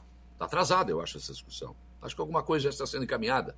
Por exemplo, aquela área dos fundos ali da Divinéria, não dos fundos, porque a lateral de lá já tem casa do outro lado do muro. Lateral de cá tem uma rua. Então, para os fundos tem uma área verde. Será que pode? Sei lá. Mas só que nós não vamos, não vamos resolver o problema se a gente continuar fazendo capela, gente. Não dá mais para fazer capela. Quem tem, tem. Quem não tem daqui para frente, não terá mais. Hoje um ouvinte perguntou: ah, mas como é que pode? No cemitério de Aranaguá só vende o terreno quando a pessoa morre. Se não, aí como é que a gente vai fazer? Mas se vender antes, como disse o Lucas hoje pela menos na transição, daqui a pouco vai ter especulação imobiliária no cemitério. Eu compro uma quadra inteira e depois eu vendo, pelo preço que eu quiser. Tem que fazer o cartório do cemitério daí. Nós estamos ferrados. CPI do cemitério, daí é complicado. Então, por isso, não tem espaço. Então, só quando tem o falecimento. Mas aí, até eu brinquei com o Luciano, que teve gente que falou para mim, como é que é? Agora vão querer enterrar os caras em pé. Não, gente, não tem nada disso. Aquele velho é adágio. É de costa, não é de pé. Não, é deitado, é normal, como sempre foi. É só aquelas gavetas, né? Aquele... É que a gente acaba inventando, né? Umas nomenclaturas novas, vertical, que está sendo muito usado no futebol agora, né? É. Jogada vertical, que não sei o quê. Que bobagem isso, mas enfim. Mas é aquelas gavetas, né? Tem lá no cemitério da Divina, mas foi muito mal feito, muito mal pensado, né? Tem que ser uma coisa. Vai lá na Garopaba ver o que foi feito, né? Vai em outros lugares ver onde foi feito. Tem lugares que são até cobertos. Balneário Camboriú, né? É, fica bonito, fica uma coisa legal pra caramba. Ah, mas eu gosto de visitar, tudo bem, você vai visitar e tal, mas vai estar tá lá. Quer dizer, bonito. Ah, mas é uma cultura de Aranaguá. Pois é, mas acontece que daqui a pouco vai ter cemitério do lado da tua casa. Vai ter que ter, porque onde é que nós vamos botar o cemitério? Mas então tem um velho adágio popular que está com os dias contados, né? Tipo, aqueles casos assim, quando o sujeito era gremista ou foi muito incomodado pela sogra, ou muito incomodado pela mulher ao longo da vida, a pessoa diz assim: ah, morreu, descansou. Agora não, porque. Não, vai, vai ser enterrado na vertical, de pé? não, não, é deitado normal, né? Tranquilo. Aí coisa bem feita, né? Fazer coisa bem feita, bonita, enfim, né? Acho que se fizerem isso, né, você vai eu ter uma fazer, opção. Eu vou fazer uma pergunta para vocês aqui, porque eu sinceramente não, não tenho uma resposta. A, a administração pública tem condição de tocar isso? Tem, tem. Em vários locais toca. Também pode terceirizar, só que nos lugares onde foi terceirizado, aí cobra até para acender a vela. Aí depende que tipo de terceirização pode ser feita. Agora, se você vai construir uma outra parte, você tem que fazer, tem que organizar. Já tem uma parte que já foi feita, mas tem que avançar. Tem que chegar lá e digitar, olha, onde é que está onde é que tá sepultado fulano de trau? Está ali, quadra Vai lá tal. no cemitério do Meleiro, olha lá como está sendo feito. Então, pois eu citei isso hoje pela manhã, na entrevista, que, e o, inclusive o Luciano que vai fazer uma comissão de vereador para dar uma olhada lá no que foi feito. Cemitério temático, está ficando bonito, né? Então, acho que temos que partir para a modernidade, não adianta. Não tem jeito. Não tem jeito. Ou então a gente vai continuar ocupando espaço, espaço, espaço, e fazendo capela, capela, capela, e as pessoas gastando 25, 30, 40 mil reais numa capela. Daqui a pouco a capela vai virar um prédio. Né? Então. então. Não tem então, essa fazer. é a proposta, essa é a discussão. Mas então tá, senhores, saindo do, do assunto cemitério, falar de festa um pouquinho, mudar aqui a, um pouco o rumo da conversa. Quase nada, uma guinada assim. Mudamos bastante, né? Mudança radical, né? É, como, como o Saulo fez hoje durante a, a entrevista com o Luciano Pires, estava falando de cemitério, daqui a pouco, é, mas e o União Brasil? Ah, mano. Que sinuca ah, eu tenho essa característica. Às vezes eu dou ele... aquele corte tramontina, que é pro cara não pensar. Mas ele se saiu bem, se saiu bem. Ah, mas isso todo mundo já sabe, né? a gente já divulgou isso. Ô, Lucas, festa lá de Nossa Senhora de Fátima, na Sanga do Marco. Comunidade Nossa, Fátima, cara. das mais antigas aqui de Araranguá. eu não conhecia a história da, da capela lá de Nossa Senhora de Fátima e a Regina Destro contou hoje no programa. A, a história da, da capela lá, ela começa com um problema de saúde que o seu Silvio Scarabelotti teve. O Silvio é uma pessoa muito conhecida na cidade. É, ele teve um problema de saúde e aí uma, uma freira, possivelmente ele da Casa Madre Regina... Só, só um instantinho, é, Lucas. O seu Silvio está vivo ainda? O seu Silvio está vivo ainda. Cento e poucos anos, nove... né? Eu acho que são noventa e tantos, se não me falha a memória. Não é o associado mais antigo da Copersuca. É, e aí uma, uma, uma, freira o visitou, enfim, perguntou se ele tinha devoção em algum santo. Ele falou em Nossa Senhora de Fátima. Depois ele melhorou, né? Depois com, é, veio uma imagem de Nossa Senhora de Fátima de Portugal para o seu Silvio, que ficou um tempo na casa. Depois, aí começou, né? Ia construir em Meleiro a, a, a, igre, a igreja. Aí o padre não deixou porque tinha, era muito perto de Sapiranga. Aí ele atravessou o rio. E aí começou a, a história da, da Nossa Senhora de Fátima ali na Sanga do Marco, e aí depois ela veio para a capela onde é hoje, enfim. E aí, final de semana, tem mais uma, uma celebração aí para homenagear Nossa Senhora de Fátima, uma, uma, uma das festas tradicionais aqui da cidade. Muito bem. Deixa eu falar de política, já que você falou do Luciano e do pessoal que vai para a União Brasil, né? Eu fiz a pergunta, porque, claro, todo mundo já sabe de uma coisa, é que hoje ele está no Podemos ainda. Já, ah, eu estou no Podemos ainda. Eu sei que está no Podemos, mas eu sei também que você vai sair. Até porque não pode falar ainda, né? É, mas pode, falar pode, só não pode sair. É, ele disse, ó, em março eu tô indo. Tem que esperar a janela abrir, não tem jeito. Eu pensei que janela só no futebol, agora tem na política também, né? Daqui a pouco vai ter passe. Eu né? eu já falei isso. Vai ter bicho por votação? Daqui a pouco, vamos modernizar o negócio. Mas eh, na noite de ontem, eu estava aqui, né, fazendo o meu trabalho e enfim, pre preparando a abertura do programa do dia seguinte, né? acompanhando as informações aqui, quando recebi a informação que a executiva do PP estava reunida, né? foi pedido inclusive pelo seu vice-presidente, o, Guilherme Mai, e nessa reunião ele pediu a desfiliação do Partido Progressista. Né? Sai e alegando falta de espaço. Né? O vereador Jorginho também deve sair na janela. O Jorginho deve ir para o PSD. Eu, o Guilherme Maia talvez. PSDB. PSDB. DB. É. E, e, e, aí, essa questão de espaço nos partidos, né? Ela é muito subjetiva, ela é muito complicada. Né? Por exemplo, o MDB teve um tempo que não tinha espaço também. Ele ser candidato a prefeito era complicado, tinha que passar pelo Manuel Mota. E não tinha jeito. Né? No PP, é, também tem esse núcleo duro do, do, do, Partido Progressista, né? Agora, é tal história, né? Tem essas coisas. Eu cheguei agora, eu cheguei novo no partido, vou querer bem, subir no bonde agora, quero janela. Guilherme, mas está oito anos no partido, mas tem o Sasso está quantos, quantos anos? Desde que o mundo é mundo. Tem o Mariano, que ainda é uma grande figura do partido, tem Mastubim, que é vereador, tem Dirã, que é vereador, tem, enfim, né, o Douglinhas, que é vereador. Então, quer dizer, essa disputa por poder nos partidos, ela sempre existiu. Vai continuar existindo. E aí você sai de um partido e vai para outro. Ah, no início tudo são flores. Assim como quando eles chegaram no PP eram flores. Né?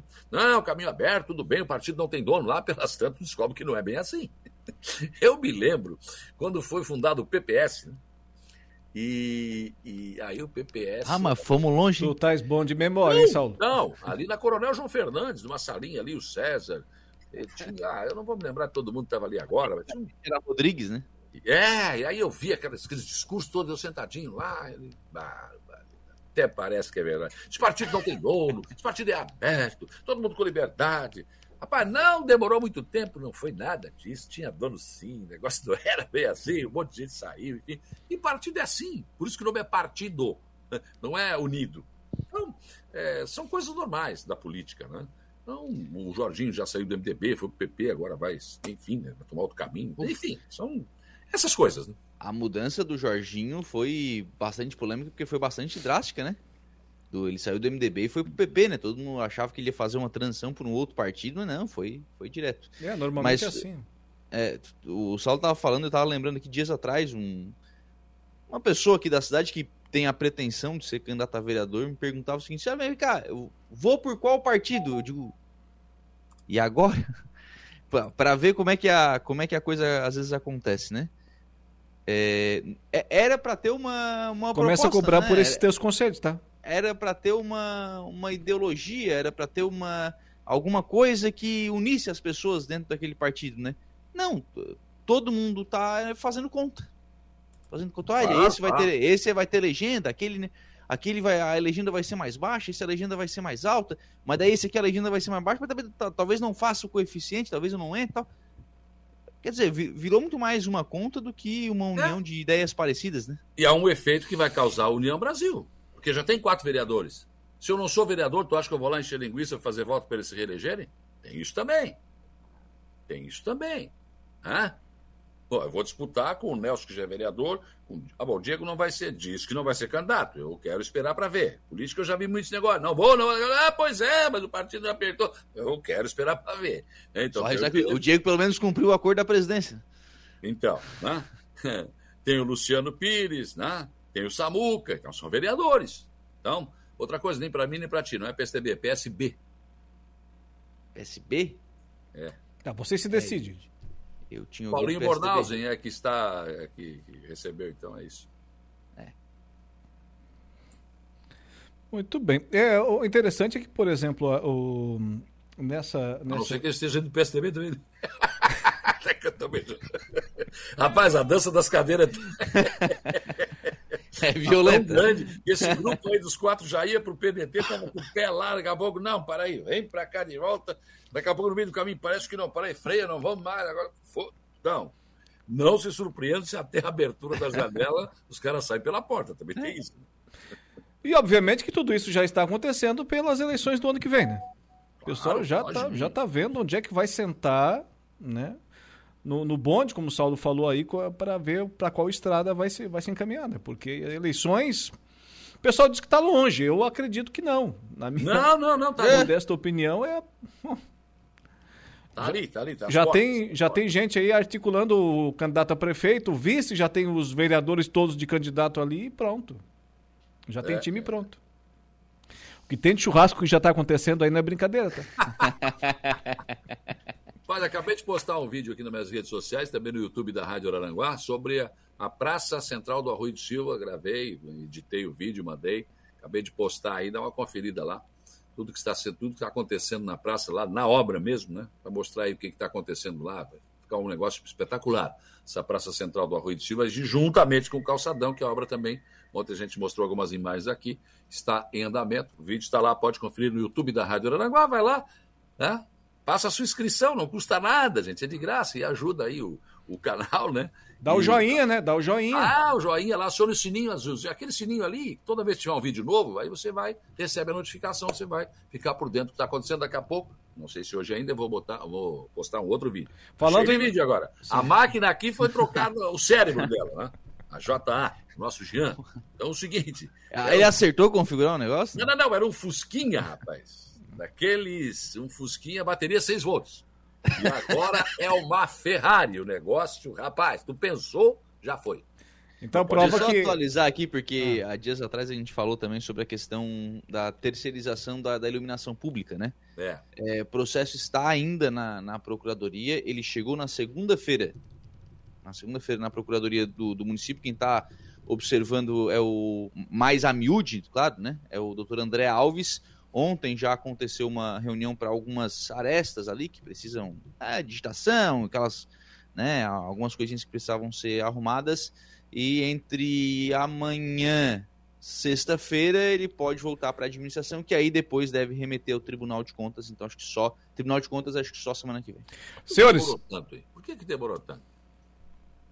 Era, da forma como foi dito na entrevista que me concederam, era aqui, era pai bola. Faz aqui, ó, tá, já manda e acabou. Parece Chama lá o Xandão para ir rapidinho, rapidinho. Deve entrou boi, deve ter entrado algum boi na linha. Demorou. Senhores, vamos embora. Daqui a pouco tem Grêmio, tem Internacional e o Saulo tem que falar do plano familiar ainda. Pois então, rapaz, tava me esquecendo. No, mas no vídeo tá lá explicado tudo em detalhes. Vou querer um 10% disso, nosso plano de assistência familiar Santa Terezinha, que não é simplesmente um plano funerário, né? Ah, não vou fazer porque aí vai me agorar. Não, nada disso, para com isso. Não tá chamando, né? É, não, não, não, não tá, não tá chamando nada. É um plano familiar, você e a sua família vão estar seguros, né? E, e, aí, por exemplo, você teve um problema, você jogando bola aí, machucou, precisa de uma bengala? Tem problema. Precisa de uma cadeira de roda? Tem também. Tem desconto no médico, tem desconto no dentista, tem uma série de vantagens. Só com as vantagens que você vai ter aí, é, rapaz, paga a mensalidade e Sobra dinheiro, pode ter certeza. Plano familiar de, uh, plano de assistência familiar Santa Terezinha eu recomendo. E lá no final, claro, se você precisar da assistência funeral, você pode escolher, você pode ser sepultado, você pode ser cremado, então, né? a gente está falando de cemitério ainda há pouco aqui, então, né, eu recomendo para você. Dá uma ligadinha para o Carlos lá, a turma do Carlos, eles vão na sua casa, inclusive, né? Pode conversar com você, marca horas, vão lá, explicam tudo, mais detalhado para você do que eu estou falando aqui. Você vai ver que é muito melhor do que eu estou falando aqui. Eu recomendo. Plano Familiar Santa Terezinha. Muito bem. Dito isso, senhores, boa noite. Tá com pressa de ir pro Beleiro hoje, tem um compromisso, eu acho, né? É. Tô dizendo, tem jogo do Grêmio, tem jogo do Inter, do Santos daqui a pouco. 45 do segundo tempo, todo mundo aqui quando... atrás, os caras metendo bola na área, eu tira, tira, tira, vamos, vamos, vamos. Quando é, o, quando é o cara, ele, ele fica segurando. Ah, tá vendo? É. Ah, que nada, 19 1 já passou da hora. puxando assunto, agora eu vou levantar um outro assunto aqui. Um abraço, até amanhã. Tchau, até amanhã. Boa noite, boa noite, Saulo, boa noite, Lucas Casagrande. Vamos encerrando assim o nosso Dia em Notícia, sempre com o oferecimento da Impro, que vem ao longo dos seus mais de 14 anos de existência, investindo em soluções e equipamentos de proteção individual para os mais vastos segmentos do mercado. Também ainda temos o oferecimento da Januário Máquinas, lá em Turvo, na Avenida Municipal, no bairro São Cristóvão, lá com o Vanderlei, a Marina, o Maurício, a Cleia, enfim, todo o corpo de colaboradores nota 10 da Januário Máquinas. Também temos o oferecimento do Angelone Araranguá. No Angelone, ah, é assim. O Angelone você conhece. No Angelone é assim todo dia a dia de super promoções, super ofertas para você. Amanhã a gente volta nesse mesmo horário. Um abraço, boa noite e até lá. O Dia em Notícia. De segunda a sexta, às quatro da tarde.